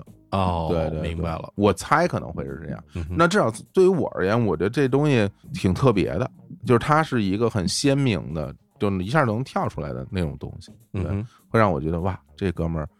有点天分，嗯就是我觉得是就是 做这件事儿，你不是想做特长时间吗？我觉得你可以继续做，啊因为我觉得你做这东西有点天分。是嗯他现在已经坚持了三年了。是，我觉得这人挺猛的，嗯就是你刚才不是说有特长嘛？对，我感觉啊，哥们儿胆子够大的，嗯就是他的胆子大，我觉得还不是说体现在能坚持三年，现在坚持十年。嗯首先你看他叫英雄电台啊，他然后自己这的人嗯播客哈，对一开始录音感觉是在山里，嗯那个雨我不知道为什么，我感觉好像不是在一个特别晴的白天，嗯像是在夜里还是一个阴天那种感觉。对对对对对，因为听那雨一开始我以为是后期做的，后来发现是真雨，这是真雨，真的采音做的很好，挺猛的，哦嗯是挺猛的。我觉得既然你是这样一个胆子大的人，我觉得啊，既然又特别容易把别人的情绪、别人的感官都跟着你被带走，嗯你不妨到各种地方去录，嗯嗯嗯，比如说发生一些突发事件的地方，嗯然后山里、雨里，嗯甚至是比如说今后大家能够出去，能够走出国门，我觉得甚至可能有一点争端和危险的地方，他是一个擅长去呈现以及有这个能力去做这个事儿的人。哦，你说的很有道理。我觉得啊就是很有道理废墟，废墟嗯墟，废墟啊特别合适。因为我刚才听的时候，我觉得嗯这个第一哈，我很喜欢这人的声音啊，是吧？我觉得他声音很好听，嗯，然后让我说在这儿听个十分钟的时候，我不觉得累哈。，秒叔声音也是这样 谢谢啊 哎。对，然后我觉得第二个事儿呢，就是他的那个，我刚才说采音嘛，就是嗯他的那个环境音，嗯，特别好。嗯，我记得在听第二段时候，就他说坐在一个小五金店门口啊聊天儿，开始听着背景是比较静的，嗯，然后突然你能听到有一辆车从后面唰过去，然后我觉得我好像突然跟他坐在边儿上那种感觉似的。他那个录音设备是带着的，他刚才不是说是个录音笔吗？哦还不是拿了个对电台它那什么录音笔的。而且你会发现，其实它是有取舍的。对，它不是没有取舍，因为中间一大段是没有背景音的。对，然后后来这两段是有的，突然就有那了肯定这是个故背意景音放的，是所以说就是它是有感受力的，就是它有感觉的。我觉得就是，假如这因为这位朋友我也不知道他学没学过，或者比如说看过什么教程之类的，嗯但至少我觉得他在剪辑的这方面的话，其实挺有天赋的，有感觉，有感就是觉有感真的觉就是他的有感 sense 觉特别好，对它其实很有感觉，嗯朴素直觉感觉是。对，挺不一样的。但是咱们不能光夸，我觉得还得给人提点儿不足哈。啊，对，肯定有。我觉得嗯首先我得提一点，可能不太中听的话，啊嗯，我觉得这个播客做的有点儿偏于自我。我觉得做自我还是没关系，播客本来自己给自己听没有任何问题。我这播客录好之后，我哪儿都不放，放五十年之后我挖出来听没有任何问题。但是我觉得是不是有些时候在叙事的框架和节奏上更考虑一下听众会更好一些？比如说我呃有一个明显的感觉就是，如果这期播客有一个更明确的提纲会更好。啊，就是这个提纲的意思，不是说我要讲哪几件事儿，我要呈现哪几种听感，而是我在呈现这些听感和讲这些事儿的时候，占用多大的比例。我现在有个感觉就是，他一旦说起一件事儿，很可能这件事儿的娓娓道来，这件事情的所有的羽毛、所有的鱼鳞都会被呈现的纤毫毕现，但这个事儿没个完。就是特别的细哈，特别的细，它不仅没个完，甚至会以五秒钟五个字的速度来说，啊啊，他追求一种非常形式的美感的话，其实会让很多人被拒之门外。这件事儿，我想想是不是还可以再找一些大家更有公约数的一些欣赏习惯，比如说你就拿正常的语速来说，我们还是有这样的临场感，你个人还是有这么强的人格魅力和扭曲立场，我相信不会有人因为你用正常的语速、正常的语言跟大家说话而就不听你了。嗯我觉得要有这个自信，你本身是有这个天赋的，有这个自信，我觉得。不过我会有一种感觉啊，嗯我感觉他就这么说 话，我的感觉啊，就正常生活对中我就这感样觉他说话正常生活中就是这样一种说话节奏的一种嗯嗯表达，有这种可能性。对，因为它这里面它还包含了那个女生，我我不知道是不是她她她爱人还她是提到谁了老婆对，嗯就是嗯他们俩在对话过程里，她说话也是那个劲儿的。然后哦我觉得可能也是相对，我自己会觉得就是，我会觉得有点担忧的一点，嗯，因为像这样做播客的节目和人，往往会希望自己把节目做得更深入一点。嗯就他会觉得我希望去表达更深层次的东西，是或者有厚度的东西。我觉得这个事儿其实可能会带来一些困扰，嗯因为就是你如何把节目做的有厚重，很多时候你可能就会往形式上去跟了。对，就是你可能因为我想把它做的厚一点，然后我就让它听起来就特别厚。啊，对，往形式感上去努努对力，对对我觉得这种东西其实不如所见即所得。对就是比如说，我觉得你做播客最很好的一个魅力就是在于说，比如我到了哪儿，我看见了什么，我们就说这个，是我们就说这个，我眼前有什么，你说的对非太常对了好。你描述的非常好，那你就说我今天我在那儿我眼前有一场雨，这雨到底是怎么下的？太对了呀它打在树叶上是什么样子？打在石头上是什么样子？它溅起水花溅到我脸上还是溅到我的手上？那种感觉是什么样的一种冷？我就把所有的这些细节你去表达，就是把它说完，我这就结束了。是这个东西，它不是说让每一个人停留在自己现在这样一个状态，不再向前走。我觉得不是的，嗯我觉得是人的水平，嗯，是掩盖不住的。对对对，就是你已经这么牛逼了，你就直接好好就是说，肯定我还比听。如你今天是这个水平，你说这个东西，你就是这明年等你进步了，你的水平高了，你同样说这个东西，那就不一样。嗯对，并不是因为你要把很多你知道的东西把它表达出来，才能让别人知道你有水平。嗯，水平的东西是不能被隐藏的。当然，与此同时，水平的东西也不容易被堆砌起来、被拔起来。对，所以你就如实的去表达，我觉得是一个最好的状态。嗯嗯，对。我其实刚才为了这个慎重起见，就是刚才小史说这些他的所谓的描述的上面的嗯一些问题的话，嗯嗯我还去找他的播客听了一期，嗯，听的是他聊那个《你好，树先生》电影，因为那电影我特别喜欢嘛，嗯，王宝强那个，王宝强那个，对啊对啊啊对。然后我听的时候，我觉得哈，这个他是有自己想要表达的内容在里面，是的但是他的描述方式让我觉得就是有点听的不太进去。我觉得其实更对我来说的话，他的那个讲述感觉特别好，嗯就是所以为么什么打动我们，是因为他的描述他当时所处的环境的时候那几句，让我们觉得特别对特别爽。他其实描述自己眼下的或者说眼前的东西，其实特别好。特别直觉的那一下，对，你让他讲一些想给他弄得深沉一点、弄得沉重一点的话，这些东西的话，其实又有点不太，就是现在的阶段来说，我觉得可能不太掌握到门路。这是我想说的。对对这对是，我所以想说的不用着急，对对对不用着急。描述日常也是有水平人会做的事情，比如《失之愈合》，他很多电影也是在描述啊日常是。是，对，但是日常的生活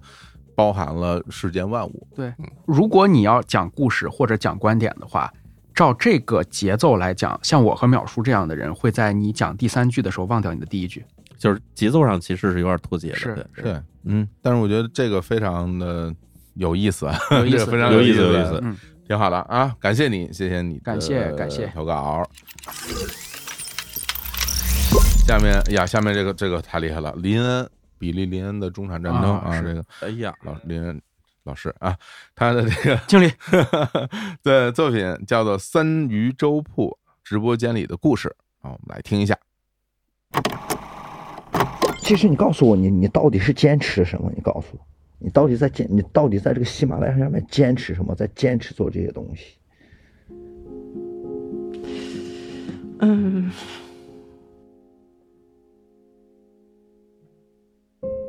今天是二零二零年的十二月一号，现在的时间是凌晨两点五十九分，这里是三一粥铺直播间，我是主播林恩。如果深夜的你有什么想说的话，可以来跟我聊聊吗？我刚回来，喝多了，上来找人聊聊天。就是他嫁的那一家嘛，就我们村里那一家，对他特别不好，然后她也不会怀孕吧，就是他们家人还整天整天说他骂他，就是那种。那其实是你你自己现在有点害怕是吗？就是你现在还单身，以后要结婚，怕遇到这种情况是吗？海玲，晚上哎好。那个，哎晚首上先给好给你们说一下，如果像小姐姐遇到这种情况，对吧？因为她现在是自己没有收到这个快递的这个件，因为我们国内现在的快递市场是非常混乱的，混乱到什么地步呢？混乱到我们中国邮政啊，它已经没有办法正常进行一个监管。我盲人本来想这辈子都告别电影院了啊，这辈子怎么有了这个事情以后，又把我们拉回电影院，又可以重重新享受这样一个文化服务了啊，文化产品。哎呀，他觉得这个，当时他就觉得这个非常神奇。如果你想象一下那个社会，就是大家都都敢出来，然后大家都可以互相帮忙，嗯，不存在所谓的那个忙到走到一半儿然后就断头的那种情况的话，你就不会有那么多恐惧。然后每个人其实是可以带着自己的尊严出门的，那个时候其实觉得世界会更好吧。尤其是其实我们在面对宠物的时候，我们可以说是更接近于就是强者的一个位置。我们甚至有权利决定它的生死。哎，它有病了，我们可以决定治或者不治。所以就是有的时候你看着这些动物，你会想，就是说你到底是不是真的强者，还是说将心比心、换位思考的时候，当你成为一个像这样的弱者，当我们老了，我们生病了，我们也不由自己了，我们的生死由由谁来掌握呢？我们那个时候想被别人怎么样对待？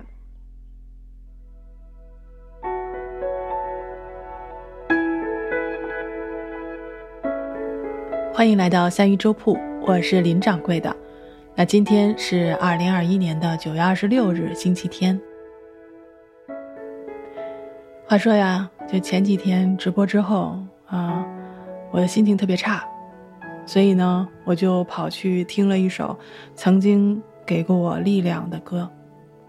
这首歌呢，在几年的时间里，就有了两千多条的留言，里面就曾经有我的。我记得那天接近凌晨的时候啊，我完全睡不着，所以我又跑去听了那首歌，一边听一边就翻看下面的留言。我看到有一个人留言说：“我是一个医生，这些天见证了太多，太苦太累了，我好想抱抱我的女儿。”还有人留言说：“我是一名社工，我有着远大的理想，但是又见到了太多现实中的困难，所以每当灰心丧气、想放弃的时候，我就来听听这首歌。还有人这样问道：“他说，如今有没有和我一样的人，一边听一边看着留言，一边流下眼泪？生活很不容易，大家加油。”所以，我我就一边哭着一边写下这样的一句话。我说：“我说今天有个女孩子在直播间里问我，她说那些写书的人能不能写一本书，让她知道什么是社会的本质，让她可以不用去经历那些不公，不用去看到那些黑暗，不用愣头愣脑的去做抗争，就可以像别人那样轻易的接受现实。”所以我又想起了这首歌，就来听听。我祈祷着自己能拥有一颗透明的心灵和一双会流泪的眼睛。昨天三一读书会啊，我们在直播间里聊起了解忧杂货店，就是把你心里的烦恼写下来，然后塞进杂货店的信件投递口，第二天，你就可以在牛奶箱里收到一封回信。这封信的内容或许可以帮助你坚定自己的信念。书里有这样的一句话，他说：“写信的人，他们都是内心破了一个洞，重要的东西正在从那个洞里逐渐消失。人的心声是绝对不能无视的。”所以我们打算就在这张日更专辑的置顶的位置上设置一个信件投递口，如果你有任何想对我说的话，可以在本条音频的评论里写下你的心里话。其实说出这样的话，我自己都觉得自己像个傻子，因为我不知道在现在的社会上，是否真的有人相信写下你的心里话会被别人看到，会被别人用心的对待。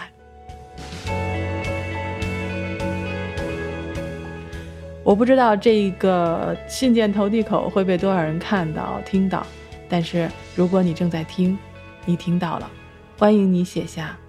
对我想说的或者对自己想说的话。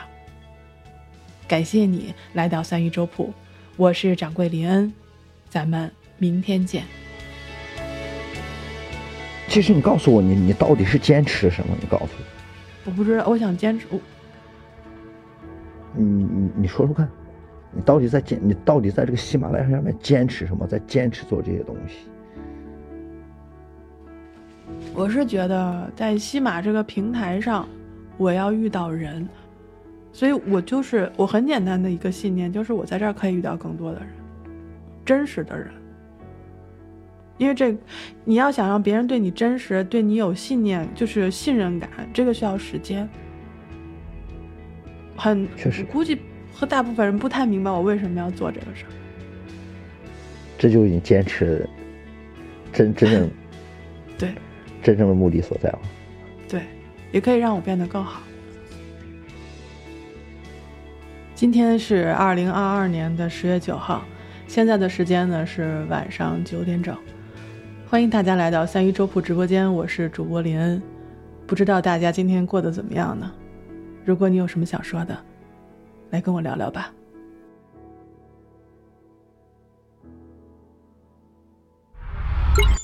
这位朋友是一个直播间的主持啊人哈，啊对，好像就是电台直播间。对，可能就真的跟听众之间会有实时互动的那种，嗯，对吧？然后在这个他这个作品里面是，呃，去截取了一些之前他节目里面的一些互动的声音，是还有他自己对于做这件事儿的一些感触哈，嗯嗯，我首先表达一个我的观点啊，嗯，我觉得换做我啊、我不敢做这个事儿，嗯， 我不敢做这个事儿。就是当时艾哲做故事 FM 的时候，嗯我就已经觉得这事儿我干不了了，嗯，就是因为世间百态啊，每一个人去经历的人生啊，就这个东西，哪怕让我一件一件去看啊，我觉得我都消化不了，压力很大的。对我，我真是消化不了，而且而他要直面这些人，对，面对面的跟对方语言上进行交流，去听别人说这些东西，而且你在听之前你没得筛选，人家就会说，你就会听。我觉得我我肯定疯了，就是 这这事儿我我肯定是干不了。我觉得这挺厉害的啊，能做这件事儿挺厉害的。你们俩听完以后感觉怎么样？我觉得其实吧，就是嗯他突然让我觉得，我好像不是在听播客，嗯，对，他有一种特别怀旧的感觉，对对对对对他像是你小的时候，你上高中、上大学，然后你到深夜的时候听的那种电台节目，的确给你一秒钟拉回到二十年前 的感觉，嗯，的确的确，就是的我确当时就想起来，这好像这节目怎么就特别像是北京那时候各种调频，一到晚上十一点左右、十二点左右就会有这种节目出来。嗯，对。然后有的时候我们知道电台里的那种直播节目，有时候聊的是那种挺逗的事儿，或者聊的是挺吵的事儿。嗯但他这节目就感觉起来很静，嗯嗯而且感觉起来就是他放一些这种片段哈，就是刚才胡总说的这个所谓的世态炎凉，这个所谓百态的感觉。对嗯对这东西我觉得能把它聊好，这首先是个是个能力哇。第二就是他这个播客，因为我也搜了一下，嗯，就发现他确实是。有一部分是这种直播间里的录音，或者直嗯嗯嗯播间的片段，啊然后有一些是自己的，就是他做的选题也是在深夜聊的。明白，嗯，这个东西让我觉得好像跟我们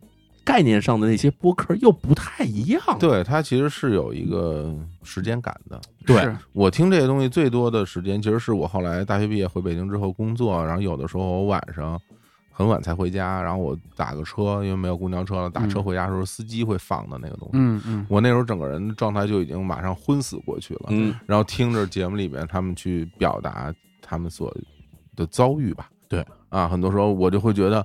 天哪！我说我我感觉自己还挺幸运的，至嗯少我现在能坐车里然后奔家走，是吧？ 就是我觉得这种东西，你要就深夜的时候，大家听的其实很难听那种急操操说话的人，是嗯嗯所以能不能慢慢去讲这些事情，然后去对给人大家去就是等于慢慢的对话。嗯，这个东西我觉得可能在播客时代，假如我们认定哈，现在已经没有太多人听广播了的话，那播客时代我觉得可能也需要这样的啊，内也容很很珍贵，很珍贵，传统的。对我们其实不知道它是什么时候播啊，就是它哎什么时候对上线，它是嗯早上七点还是晚上十一点？我觉得这个好像挺重要的，因为如果确实它是一个白天陪伴性质的话，感觉似乎，哎，跟这个天光大亮，大家都在北京的环路上奔驰，然后急慌慌的堵车， 这个好像是不太搭调。但对刚才火总说那个场景，就是我下班了，哎，很累，倒在出租车的后排上，或者刚才淼叔说的那种很像在学生宿舍里听的东西，这个就特别契合。所以我觉得，呃，如果它的上线时间竟然是白天的话，似乎感觉晚上播更合适。如果是晚上播的话，那就挺合适的。啊是的，因为我看他的介绍里会写说，他其实是每天晚上到直播间里去聊，然后把聊的这些东西再以专辑的形式记录下来，然后再播出来。嗯啊、哦对对对，那挺合适的。这是对我听了这么多咱们听众投稿的播客里面，这个是我感觉产品感最强的，啊，完成度很高，完成度很高，嗯就是很专就很专业。就这东西，你把它放在交通广播，嗯甚至放在不是交通广播的其他更重要的频道，嗯，我觉得似乎也还行没问题啊，没问问。题。对你放在传统电台，我觉得也没有违和感。嗯而这个东西，如果让咱们去做一个能放到传统电台播的东西，我觉得咱们可能做不出来，有可呃，能做不对出，大来，夜里谁想听聊杀人啊案？对，甚至做不出来啊。对，我觉得我我心没那么大。我、啊我指的不是说心大或不在乎或者怎么样，我觉得我容不下，我承受不了，我承受不了那么那么多东西。是对是对，然后这里还能听到一点格外有魅力的东西，就是我似乎听了这么多的咱们听众的投稿，能让人听到气息的，嗯，他好像是唯一一个哦，说对，气息，嗯就是他气息不仅说话的声音，他嗯自己的气息的啊，声音，明白明白，就是一个人存在的证据， 一个人存在的证 据，一个是是呃嗯人的情绪价值，对对很明显的能够从电波那一头传过来，对，而且嗯这气息存在感让你觉得他的声音离你很近，对，非常近。当然，我觉得就是像咱们这种糙老爷们儿的气息，可能会让人觉得不快感。对，有时候那张波老师会去剪的，啊就是 对就是很吵的嗯但。他的声音就是很就是很温柔的声音，是你听到这声音以后，你会觉得很很放心，很安心。对他这人家气息是有审美愉悦的。有一次我在这录音，跟李叔对面坐石老板，石老板睡着了 啊。你能想到那个气息真是的什么气息？是哎 呀那嗯石老板真是睡了啊，一个脸红扑扑的胖娃 娃，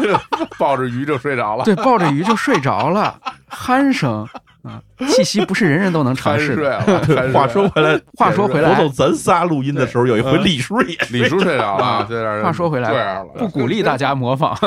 真是真是真是，这我觉得他是就真的有自己的独特的价值在里面。 是的，反正说到最后，我我我非常关切的，可能是我多余问你一句哈，这个不要让这个事儿或者这个工作过多的影响到了你的这种整个人的状态。嗯因为有时候我是听他表达，其实其实是感觉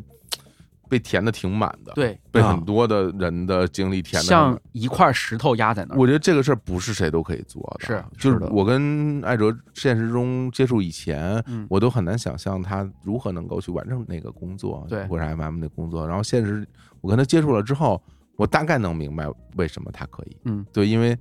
就是他是那样的一种人，我我我不好形容嗯，但他是那样一种，就是我张开双臂你都进来吧，但是他有个地方能出去，对，对他是一个笑眯眯的东北人，对他能出去，他有地方是他能出去。我啊不行，我我张双臂进来以后，我一天我咣当我躺地上了，我说这个不成，这 对个他他出去，我觉得也挺累。你看，挺你看累头发的白的，真的是哎呀，真的真的，是我觉得也是这也样挺累了不起了不起嗯了不起。然然后我再说点儿建议你说啊，我觉得嗯这个节目，我不知道你是想让你的听众越来越依赖你，越来越跟你产生多次的互动，还是想让更多的听众被触达？我觉得这是哎两件事儿。对，说好，呃，说实话，就是让你的粉丝越来越黏，还是越来越多？嗯我觉得啊，他明显不一定是自觉的，也有可能是不自觉的，嗯选择了越来越黏的道路。是的，是啊、如果你竟然是想让你的粉丝越来越多的话，现在这个路径可能有问题，就是大家会觉得你的陪伴感很好，你的倾听感很好，但是每次听到你在讲话的时候，不会第一时间的会去选择关注，或者会跟你一起走下去。嗯因为非常慢，就是我们这种慢的表达和快的表达，天然的都会带有一些认知上的属性，比如说慢是否就代表着真诚和深沉？你说的很对，不一定，不一定。嗯呃，像对我这样的人来说，可能就是我我这种特别油盐不进的人，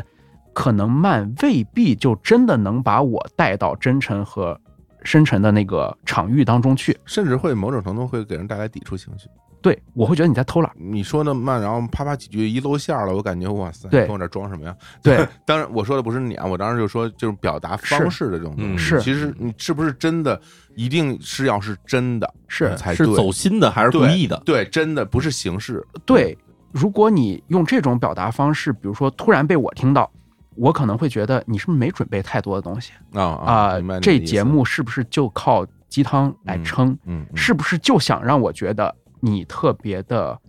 温情脉脉、深情款款？那我就不信这个邪，我就不信这套。所以这个我觉得可以稍微注意一下吧。我这个年轻人一点很不成熟 的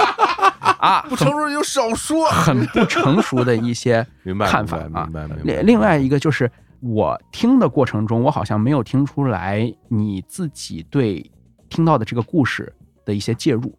就是这个介入，我觉得还挺重要的。就是有些人会提出一些问题，这可能是他生活中的重大的冲突或者重大的抉择，这个时候需要你介入。我觉得有一些这样的介入会有一种很强的冲突性和张力，对戏剧张力，就是你得下一个判断。这个啊这个东西很微妙的，啊，就是介入和不介入就是两档节目，对，是两个东西。对你选择介入，我们最熟悉的介入就是万峰老师那种，就是介入，是以至于变成了一种求助，是吧对？嗯或者是什么几几周年求教，是吧？就是呃请教，请教，是吧？类似于这个种到极致就是艰难选 择。对对，它会变成这样一个方式。如果是纯粹的倾听，走到极致就是故事 FM。嗯嗯，对，就是连我的存在都没了，是我只听你讲。嗯对，然后你如何去抉择？在这里面，我的建议是选择一个让你更舒服的方式啊，是，而不是说让别人舒服的方式，因为你做这个事儿，其实你已经付出了很多了，已经在里面了对，对你也付出很多了，对对，啊、我跟小伙老师有点不一样，嗯就是这个事儿，如果你想传播的话，你还是得让别人舒服。所以这两种啊，我和小伙老师这两种，嗯你可以明白都都供你参考。我明白，我明白，嗯啊都供你参考。嗯吧。小时说这很有道理啊，很重要的是。那我又有一问题哈，嗯你说我的节目到底是让人越来越多呢，还是让人越来越黏呢？哪个节目啊？这个这个日韩物语，日谈物语，日韩物语是让活着的人越来越 少。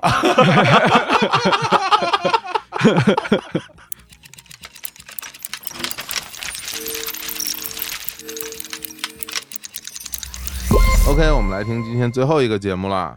有点依依不舍呀。这个节目的主播叫做闲话操场，名字叫做“假如我是大主播”哦，看起来好像人很多的样子。好，我们来听一下。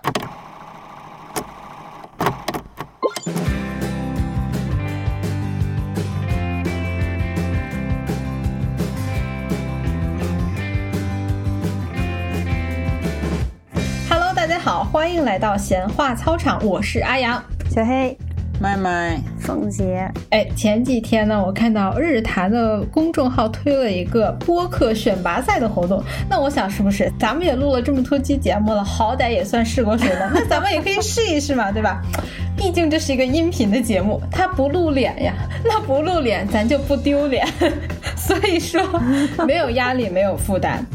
有一件事情，我其实之前没有跟你们说过，就是这不是我第一次参加日坛的活动。日坛之前的招聘呢，我也是投过简历的，当时很快就收到了一个回复，然后回复大概的内容啊，就是说啊、他们已经收到了我的简历啦，那如果有需要呢，会尽快联系我。但是呢，我也不知道是不是对方的工作人员也有拖延症，反正呢是拖到现在也没有联系我。那你可能是误会了。 虽然招聘没有结果是吧？但是我当时还真的是纠结了好长时间，我就想，万一他们真让我去工作，那我现在的工作怎么办？他们给我开多少工资呀？ 我就每 天开始想这些有的没的。然后呢，无独有偶，自从决定参加这个活动之后，我也是，我就开始给自己加戏了。万一我真的混进了播客圈，那我一定要找小伙子老师约个酒局。我就感觉喝酒吧，就会有一种称兄道弟的感觉，非常的会有松弛感。大家就是聊一聊天呀，然后指点一下我们怎么做播客呀。而且既然是酒局，那肯定就不能是我们两个人。万一我还能认识一下李叔，认识一下六月，是不是？认识一下乐乐，没准还能认识一下青年老师啊，刀夫老师呀、哎，不能再说了，感觉再说 我像是敌台过来了。哎，那你们呢？如果真的是成为了大主播，会觉得你们的生活有什么变化吗？ 哎，凤姐先说， 呃，我可能会先练练字儿吧，是吧？是准备好签名 啊，随时走到哪就签到哪，好不好？讲真，凤姐这个点也是我想说的 点。要论写字丑的话，我觉得我们四个里面，我要是排倒数第一，应该没有人有意 见吧？凤姐可能有意见，凤姐没有，凤凤姐字比我写的好看。然后我就真的在想，哎呀，我要是我跟你说，不光是成为大主播，我从小就有一个明星梦。我就想过，哎呀，有一天我要是当一个歌手，当一个演员，一定避免不了签名的这个环节，怎么办？ 然后哎，我就想到了一个招儿，我可以刻一个章，我的章已经刻好了，真的， 我的章已经刻好。就是人未红，章先有。对，别人在签名的时候都是拿一根笔，我是拿一盒这个印泥。 这你就不知道了吧？现在有的章是不需要印泥的。 哦，是吗？ 那我这个可能需要。那麦麦呢？我可能从此就告别了作为别人保镖的生涯，让自己去找两个保镖，也享受一下被保护的感觉，享受一下有人给我开车门的感觉。 那你的保镖一定要人高马大才可以，对比你还得高。 不，麦麦是人高马大，麦麦的保镖是人高比马大。好嘛。成为大主播，我一定就会有很多的钱呀。第一件事，我就要去做吸脂，我要把我大腿的脂肪全部都吸走，我也要拥有筷子腿，让别人看到播客主播也是可以非常非常的漂亮的。播客主播，我们是一个音频节目，你为什么想要在播客上以颜值胜出呢？ 凤姐可能想的是，以后她的签名是要签名在她的签名照上，我就要做与众不同的那一个。我们满足凤姐，将来我们的节目火了之后，把凤姐的单人形象照挂到我们节目的头像对对 对对，不不不是这样的，凤姐的愿望是在我们节目火了之后，大家众 筹给凤姐，让她去做抽脂。不如我们今后节目就按照这个方向去发展好吗？每一期我们都讲一下我的银行卡号，好不好？下次节目在我们的公众号后面，然后截图一个凤姐的收款码。 可以可以可以，大家十块五块不嫌少，一百二百不嫌多，好不好？ 我还想来的，因为我平时也听播客嘛，然后我就发现，不管多好的播客。评论区一定有夸的，也有贬的，所以我就在想，如果我要成为一个大主播，我一定要多看书。多看书是为了我要学会怎么优雅的回击别人骂我， 夸我的话没关系，我可以就是全盘接收，但是骂我不行。 我有一个就是非常喜欢听的节目，我每次在他的那个节目下面评论区，我就老能看到有网友在骂他们，骂这个主播，骂那主播。我说啊，我觉得人家很好啊，做的这么好都要被骂吗？那我们这种如果要是真的火起来，是不是被骂起来呢？ 我们之前说过那么多下三滥的东西都没有被骂， 可见可见我们的节目真的 不火。我们可以试试这个风格是吗？不不不不，我们是正能量的。李叔听到你这句正能量的话，他说果然会把我们音频关掉的。pass 下一个， 你可能多虑了，他们可能都没有听到这个部分就关掉了。 所以为什么我要第一个说？我就是想一定要让他们早点听到，在他们关掉这个音频之前，先听到我的愿望。小伙子老师，我在等你跟我约酒哟。 这话怎么听着有点怪怪的？我总觉得你在暗示什么。 如果你听懂了我的暗示， 那就尽快来约我吧。 那我拒 绝职业潜规则，打没打没吐， 加一。我觉得我们刚刚呢都提了一些非常。符合实际的愿望， 所以呢，各位老师如果听到了，觉得我们的想法可行，那么是不是也可以推波助澜一下，祝我们早日达成愿望？但是呢，我觉得我们提的这几个愿望当中，喝酒这件事情 是最没有门槛 的。我就知道他要说、哎，小伙子老师啊，人在上海。坐等拼桌，好不好？ 感谢大家收听我们今天的节目，我是阿阳，小黑，麦麦。凤姐，我们有缘再见，拜拜，拜拜，拜拜，拜拜。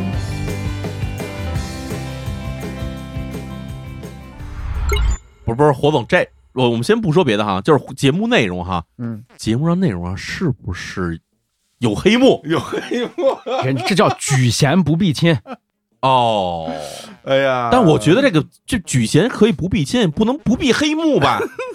先宣传一波啊，先宣传一波我们闲话操场啊，闲话操场有四位四位主播哈，四位主播八个啊国主，嗯 哎，怎么说啊？就我我觉得。在这个世界上，啊能让人开心的东西不多，是嗯这个算一个啊，就是甭管他们说的是什么，他们挺开心。其实说半天吧，我也没听出来他们在讲什么东西，气氛非常轻松对对，气氛对气氛特别轻松，气氛到了是，气氛非常好。对，当然我有一句话就是说，你聊什么都无所谓，但是你真的什么都没有聊。对，我我给你们个建议，你嗯们要不然就聊，别录 下来，不用录下来。你看人很厉害一点啊，就是聊的非常的飘，但是呢话没掉地上啊，嗯对对，就每句话都有人接，而且接的时候一点都不尬。咱们认真讲，我觉得他们有一个最大的一个优点，嗯就是因为四个人非常容易乱，嗯对就是特别容易，大家的听感特别的混乱。容易抢话，对，但其实你如果你仔细去听的话，他们其实没有任何抢话的这种东西出现，抢话都让人剪了。但我感觉没没有剪没有没有过吧因为他们都铺的很紧，没其实是剪没有过剪，他们会懂得大家会相互就是让别人的一个气口，是哎所以说我相信这几个人其实，在现实生活中应该还蛮熟的，应该是磨得非常好，嗯而且关系还是非常好的，对对，而且他们这几个人的声音混在一起，听感是让人很舒服的，加上他又选了一个非常好的一个 BGM，声音又都不太一样，辨嗯对识度也很好。声音不太一样，辨识度很好，然后混在一起之后，嗯，给人的感受不吵闹，对这个很难，节奏感很好对，这个很难，对对对。然后，你如果你让我说有点什么担忧的话，就是我不知道你们会聊点什么。 是， 哎，这个事儿怎么说呢？就是玩笑归玩笑哈，如果你们想把这个事儿做的长久一点，嗯，或者说咱们不是说今天录一期，然后过很长时间再更一期的那种状态。嗯其实大家最初的时候，你需要有一些选题的方向，嗯有选题意识对，因为我看这里面有人是医务工作者啊，有的是什么动画呃什么菜还有鸟人是保动画镖嗯师，还有哎还有人是保镖是吧？所以我觉得就是可以用自己生活中最熟悉的东西先入手嘛。是我觉得录播课说大家说我没有选题这件事儿，你怎么能有选题啊？嗯我作为这么多播客的什么录制者，啊我嗯告诉你，其实一个最好的方式，就先把你最熟的东西聊了，嗯对然后呢，把你最熟的东西。掰开了揉碎了，劈成一点儿一点儿一点儿的去一段儿去聊一段儿的带鱼。哎，你 你一个你一个你一个带鱼， 嗯这段干烧，下段红烧，带鱼头上的第一颗牙就先聊那第一颗牙，啊聊这么细，你要聊的细。第一盘亲密磁带是吧？嗯你怎么聊？你要聊到说我拥有的第一盘欧美的女子的组乐合呃组合，还不是乐队的磁带，你要把它整个 Spicy Girls，你要是对你要你要对对对对对，你你得要你这样要细分啊嘛，你要细分嘛，嗯，对，啊我觉得这个题材可能是这样的题材，因为但是我觉得有一个特别好的一件事，就是你们拥有了很多人想拥有的东西，就是氛围，嗯氛围哎对氛围非常好这个很重要自如感对，这个嗯氛围其实后天磨合起来其实很困难的，你们先天拥有这东西，然后现在需要做的就是内容，对他一听就感觉是就能干这个事儿的，是啊，是能可不以能做干？真是一可以听就是能可以做的我有一个小担忧哈，嗯就是你说因为刚才聊的时候，我发现他们这四个主播基本上是就是每个人一句，每人就这么聊吧。对，他要真做一期有内容的节目，咱不是说约酒这事儿不算内容啊，哎但这是这不不算内容这个啊，真的有内容节目时候，嗯谁来立的这事儿，我觉得其实是一个问题。嗯，感觉里面有一个好像一个是空 key 的，我猜应该是嗯嗯阿阳，可能是就是那个投过简历的这位，啊呃，对嗯对，感觉他是一个比较控 key，因为他会 Q 大家。对哎对对对对对嗯对，这里边当然需要有一个人来做这件事儿，啊必须得有人做，不然的话就是，而且你看四个人的话，肯定有四个人有自己不同的选题。对这选题扔出来以后，到底是比如谁选的，谁立的，还是说就全是扔给这个阿阳去控制这事儿？嗯嗯所以说这里面其实有一个难点就在于说，就比如说你四个人来聊天儿，是比如说一个话题一个人主说，啊哎，比如说这个话题我就聊这个医生嘛，或者嗯我聊的医生见闻嗯，那有可能就是他来主说嗯，那其他三个人干什么？哎，这个事儿其实很重要。对比如说你主说，另外一个人提问，那这是另外一个角色，然后另外一个人去捧，嗯或者是制造气氛，这查对 去查，这是第三个角色。那第四个角色呢？你可能还要去去思考第四遍站起来总结嗯对，就第四个人的角色是什么？就是你我们不需要在一个节目里边有两个氛围组，嗯没错对吧？所以这个我觉得是你们需要去思考的。是你可能会需要第四个人去说他担任某一个别的节目里不拥有的嗯角色，特殊角色我给你特举殊个角例色子，比如说第四个人就当观众，就当听众，嗯我是坐在节目录制现场的听众啊，以我以听众的视角。来参与这个节目，现场直接给反对我馈现场直接给反馈，我啊现场直接就说这段我听了以后我没听懂，然后这个东西什么意思？我要给出我听众的反馈，然后我要留言，我要给你发弹幕， 现场对留言现场对，这就玩起来了啊领导的身份对吧？就是或者是一个乱入者的身份，就是甚至说这个第四个人每一期的身份不一样， 是对，有的时候是一个乱入，有时候邻居，有时候收电费，有时候送外卖的，就是你可以让他成为不同的一个参与的一个身份，这个其实是一个很有画面感的。好家伙播客对情景剧这个播客情景剧对就我跟你说，我这就建议都非常厉害的建议，都是 我有有一次听嗯他们录节目，就是上古时期的嗯李叔的一期节目，那期我记忆犹新。哦，嗯呃，那期我特别爱听，为什么？有一天晚上，其他主播正在这说话呢，李志明从外面关门进来，嗯，啊一路骂骂咧咧，说他被一个三蹦子坑了。你们 有 印象这期节目吗？ 就一直在那骂，哎还给我绕路，说不拉。对吧？就是角色，对，这个角色嗯特别特别重要啊、呃然后我其实顺着淼叔刚才说的，我有一个感觉，就淼叔刚才提的这个“谁来立”这个论，嗯，谁来立这个，嗯，其实我刚才发现了一个问题是，他们接不住，就是接不住这个人的互动，嗯，不管是谁说说的时候都挺有意思嗯的，但是要大家接的时候就，我觉得大家是匆忙、嗯意外，并且没有提前的准备啊，明白这个是很明显的。比如说，他说那个签名的场景的时候，本来情景很好啊，说我出门的时候我就得带一个印章，我得带着印泥，别人拿着笔我得拿着印泥，然后有人说现在有那种不带印泥的印章戳嗯啊然后后面马上就这话就掉地下了。啊，对，就接不住了，就没办法继续再给出一个反应了。其实往下反应，你还可以就着这个无厘头的东西，远远的无厘头下去要不然，咱都可以。咱来一遍啊咱这现场咱咱来一遍咱来一遍咱来一遍 improve，即兴喜剧啊咱来一遍八马褂咱仨来八马褂来来哎，我跟你说，我现在真的练签名这事儿，就我觉得我是练不出来了，练不出来啊了对，但是呢，我弄了一个印章。啊！哎，我以后出门我就随身带着这印章，抱个萝卜，拿着一个印台，我出去谁让我签名，我就给他盖个章，好吧？现在有那种不用印台的，直接能盖的，原不子用章印台的，哎，那长什么样？就是一个大萝卜啊，你直接在身上呱一戳，戳自己血 上。对，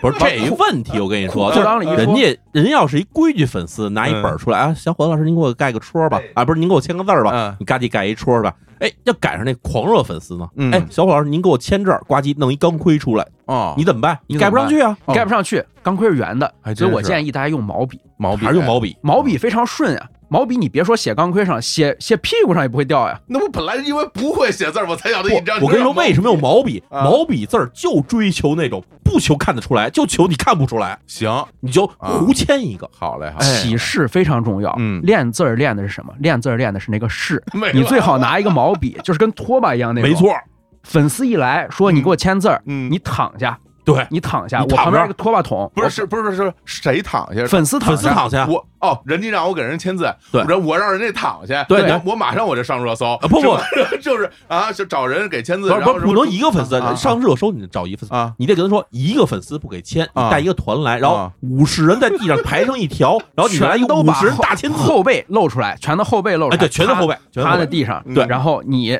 在那儿嘿哎哈，然后把那个笔一转，哎，但是之前你现在有一条，你先把胡子留起来啊，然后一染成白的哦，哎，然后呢，你再穿一身那个太极的那衣服，嗯对，这一口沫呢不能是蘸，你必须喝进去，然 后喷在上面，喷在上面，吐出来，哎， 遥想我祝枝山当年替你卖花，你卖了不少钱。喷完了以后，我跟你说，喷完了以后不是正正经经在那儿拿嗯着笔写，好甩，对一定要甩，而且一边甩一边啊脚上要跺脚，甩起来，然后啊嘴上要念念有词。那手里应该拿一针管滋墨呗，那个哦不不，那不成，拿针针管儿。我跟你说，在街上一会儿警察给你逮走了。对针管儿不，行。都市传说，你听过没听说过？艾滋病人那个哎 什么扎人呢？那哎对呀，啊拿针管儿出来了，你说这不知道干嘛呀？你这 个，然后李李世民在旁边站，哎，这好，这这好，这这太地了，这太懂，这 太懂，这是练书法，这大师，这真是大师。哎，还带一堆弟子，到时候嗯咱俩就穿成弟子的样子。嗯对呃大师您倒是喷呢 啊穿俩马褂站在旁边，哎握拳拱手。然后他一开始写呢，咱俩就咣叽往地上一坐，说哇，好强的气呀！啊，好强的气！我都已经从那儿走了，你们都没看见，还聊呢？是吧？ 就就就到这儿吧。这给大这家段行鞠吗躬可可以，能可以放吗还怎么样啊？ 终于体会了一回这个一个人逗哏，两个人捧哏的什感么觉。东西哎呀？太烦了！这马褂我不要了。哎呦呦呦！好嘞，好嘞，好嘞！现炒了，现炒了，现。其实说这么多，我觉得这四个朋友他们其实有很好的化学反应，哎，也希望他们能够做出很好的节目。但是我觉得最最最重要的一件事儿，就是你们四个人，就是其实录播客这件事儿吧，人越多吧，就越难让所有人都在这里面得到快乐。比如说，因为听得出来，大家其实做这个事儿都是业余的爱好嘛，对吧？并没有去想说它成为我们真正的主业。包括他刚刚有朋友说，啊，我变了播客，我主播，我能挣很多钱，千万不要这么想啊，不可能的。啊当时小伙老师一下大白眼儿都翻上天上去这了，是绝对不可能的啊！对，然后所以一直以为，所以不录了，走 了，走了，撤了。所以呢，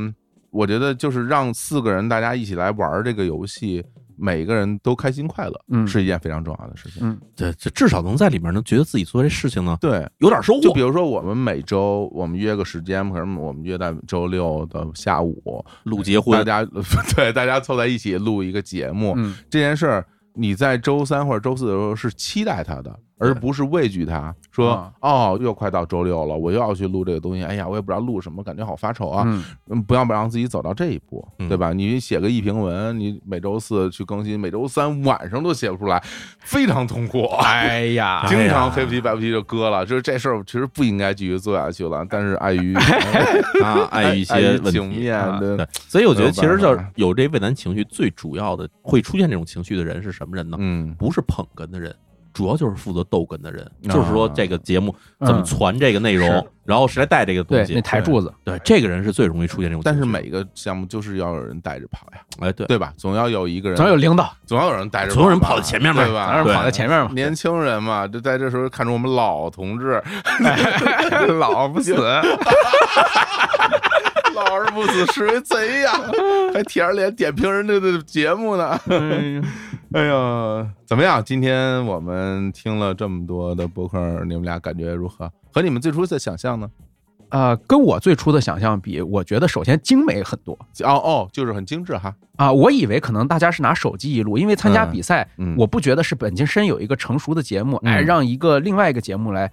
评价我。我看有些人都已经做了好多年了，嗯人对自己对本身对就是一个成熟的电台了，所以这个没太想到。对我也是没想到啊，对呃我的感觉就是超出我的预期哈，比你想象的要好一啊，点就跟小史老师说的一样，就是嗯第一，我觉得大家的这个完成度、作品完成度非常高，是，就是作品完成度让我觉得说这些人比我要是随便录一东西去参赛，感觉做到要好很多，对对哦是吧啊对，第二呢，就是我觉得有些真的是让你听着这个人很有天赋，嗯，就是我们假设大家不是什么播音主持毕业的哈，嗯当然播音主持毕业也不一定干得好这事儿，那肯定啊干不对，好就是嗯天赋非常好，嗯真是天赋非常好，是，而且感觉录播客是一个各显其能的综合工程。哎，这个真是，有些人懂配乐，嗯有些人懂各种方言，有些人懂语言的气息，有些嗯人懂节奏。不是说我们会表达有故事，哎，上来之后就能录，有多少人喜欢？所以我们更我和淼叔这样的人更深感这个平台嗯的重要性，哎呀领导的重要 性哎呀，离不开日坛。今天听完这些之 后，感觉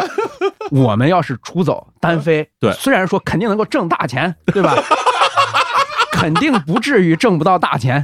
肯定不至于让人把大钱都分走，对不对？对我们如果单飞，肯定是在经济收入这方面相当可观 的，相当可观，可观程度高于去新泽西，对不对？对。但是离开平台，什么都不是。嗯， 说的给我出去！你这咱俩今儿这一唱一和还哎也挺棒的， 对，真不错。我觉得你们这两位参赛选手的作品，我觉得也很 满意。都是小品，小品，领导盖了戳才是作品。对，还是得领导铺墨。 笑死！别说一会儿又说到罗部长哪儿去了，咱就 最后就变毛变毛。哎呦，不过不过认真说，认真说，就是我的确，我其实，在听之前我都做好了那种准备，要说一段话，就是说大家可能会觉得这段作品它听起来有点粗糙，就是录音效果没有那么好，但是我们从它这个作品本身和它的整个音色上，我们能够感受到什么什么东西。其实我已经想好了说这个，为什么？是因为我我原来在最开始录歌的时候，我录的就非常的粗糙嘛。嗯，那那个时候我会觉得说，我录的粗糙是因为我的技术和我的设备的问题，还有人的事儿。对，就是人穷嘛，没钱嘛，对对对。但是咱先听听作品，对吧？我们先听听这个作品本身的质量和他想表达的东西到底好不好。是对，其实这个我当时还准备了想说这个东西，但我我真的没有想到嗯，大家把这些东西都录的这么好，令人如此的愉快。对这我个没有过程嗯想到大家录的这么好，就是让我挺意外的。此外，我会觉得其实，因为这里边有各种各样的形式，有一个人的，有两个人的，有有四个人的，对有很多人在一起来做这件事儿。其实我觉得录播客这件事儿真的不容易， 真的不容易。就是，并不是说大家说我平时生活中是一个很有意思的人，或者我很会表达的人，你把它录下来就一定很有意思。你可以试试看，你录出来以后，你可能大部分时间你会羞愧的。包括我原来一开始录，我去剪辑自己的那个博客的时候，我就觉得哇，这东西令人脸红作呕， 让人就无法接受。就是吗？就是你在说什么，然后啊，你为什么要笑？每说一句话都要笑，嗯就是你为什么要做那些奇怪的事情？嗯啊但是你在你在录的时候，你不觉得这东西有什么问题？对对当你真的把现实生活中的场景搬到了一个播客的节目的录制现场，然后当你录完之后，你会发现播客它并不是一个所谓现实生活的一个搬迁，对，不是唠嗑，对，它不是你在现实生活聊天对话说对，它其实是一个像是聊天的节目，对，或者一个像是表达的节目。嗯但是我觉得说回来呢，播客可能也没有那么难啊。对，就是你看今天咱们这些参赛的这些朋友们哈，有的人是比如做好几年的，但也有好多人可能就录了几期。对，而且你看那就录了几期那些人呢，因为刚开始做心气儿都高，恨不得一天来一期，甚至一天来好几期嗯的，对所以对可对能很短时间做出来的。但是毕竟是这样的情况下，还有人能做出相当不错的东西来。嗯所以我觉得这事儿呢，可以试试。对，可以试试就是不是说我平常我这人好像一喝多了酒，跟人哗一聊聊好几个钟头，不带重样的，我就觉得我能录播客，可能不是这样的人，就是这个是你意想不到的一种天分。对就是平常你可能不觉得，但是你一到话筒前面一坐下，一说开始录了，突然这状态就来了，所以这事儿我觉得还是挺有意思的哈，挺是玄学的。很多天分是需要新的行业、新的业态来激活的。真的，真的有些人并不一定是非常擅长讲脱口秀的人，嗯他甚至在说话可能都没有一些人说话更利索，但嗯是他站到舞台上，他往往就带有那样的天分。对啊，他发现不了，如果没有这个行业，他就发现不了。播客也是一样的，我们都说播客这个行业，哎呀，没有风口，大家都是在支撑，其实不是的。听播客的人不会少，因为我们今天看到录播客的人都这么多，都有这么高的水平了，你可想而知这个受众的市场有多大。真的是，没错我我也特别希望，就是我们所有的听众，大家听到这个节目能得到一点鼓舞，嗯就是有可能你自己也想录，然后自己也录了，但是并没有把这个作品寄给我们，嗯或者甭管寄给我们还是你们自己上线，我觉得都无所谓。就是你你迈出了这一步，就开始做，对这件事很重要，对对非常重要对，所有的想象都不及你把这事儿真正做出来重要。开始尝试表达自己的这个开始很重要。对对对对，而且播客应该是所有平台、所有形式当中最容易自我表达，也最容易聊一些深度的东西的媒介形式。对所以我觉得大家应该珍惜这种形式，对啊，好好录起来再说。特别好，特别感谢大家。那我们今天就先这样。啊哎呀好对吧？我们今天听呢，就是其实我们这次比赛中的一部分的作品，当然还有其他的很多作品呢。那个由李叔啊，跟另外两位重磅嘉宾，让他们来进行这个导师和评选的工作，是吧？哦，还有另外一组呢，还有另外一组啊哦咱这组等于是一个被轻视的一组，根本就不是，是因为这个我觉得重视程度高吧，咱们这组应该是肯定高啊，量级更高一点，绝对量级更不高。都是受到重视，都是你请到海外，然后 到米兰、巴黎一边走秀一边听的那种 的。哎呀，这一般般随便左右就听，那个， 这你我就不说了 啊，大家自己想。 我太想听了，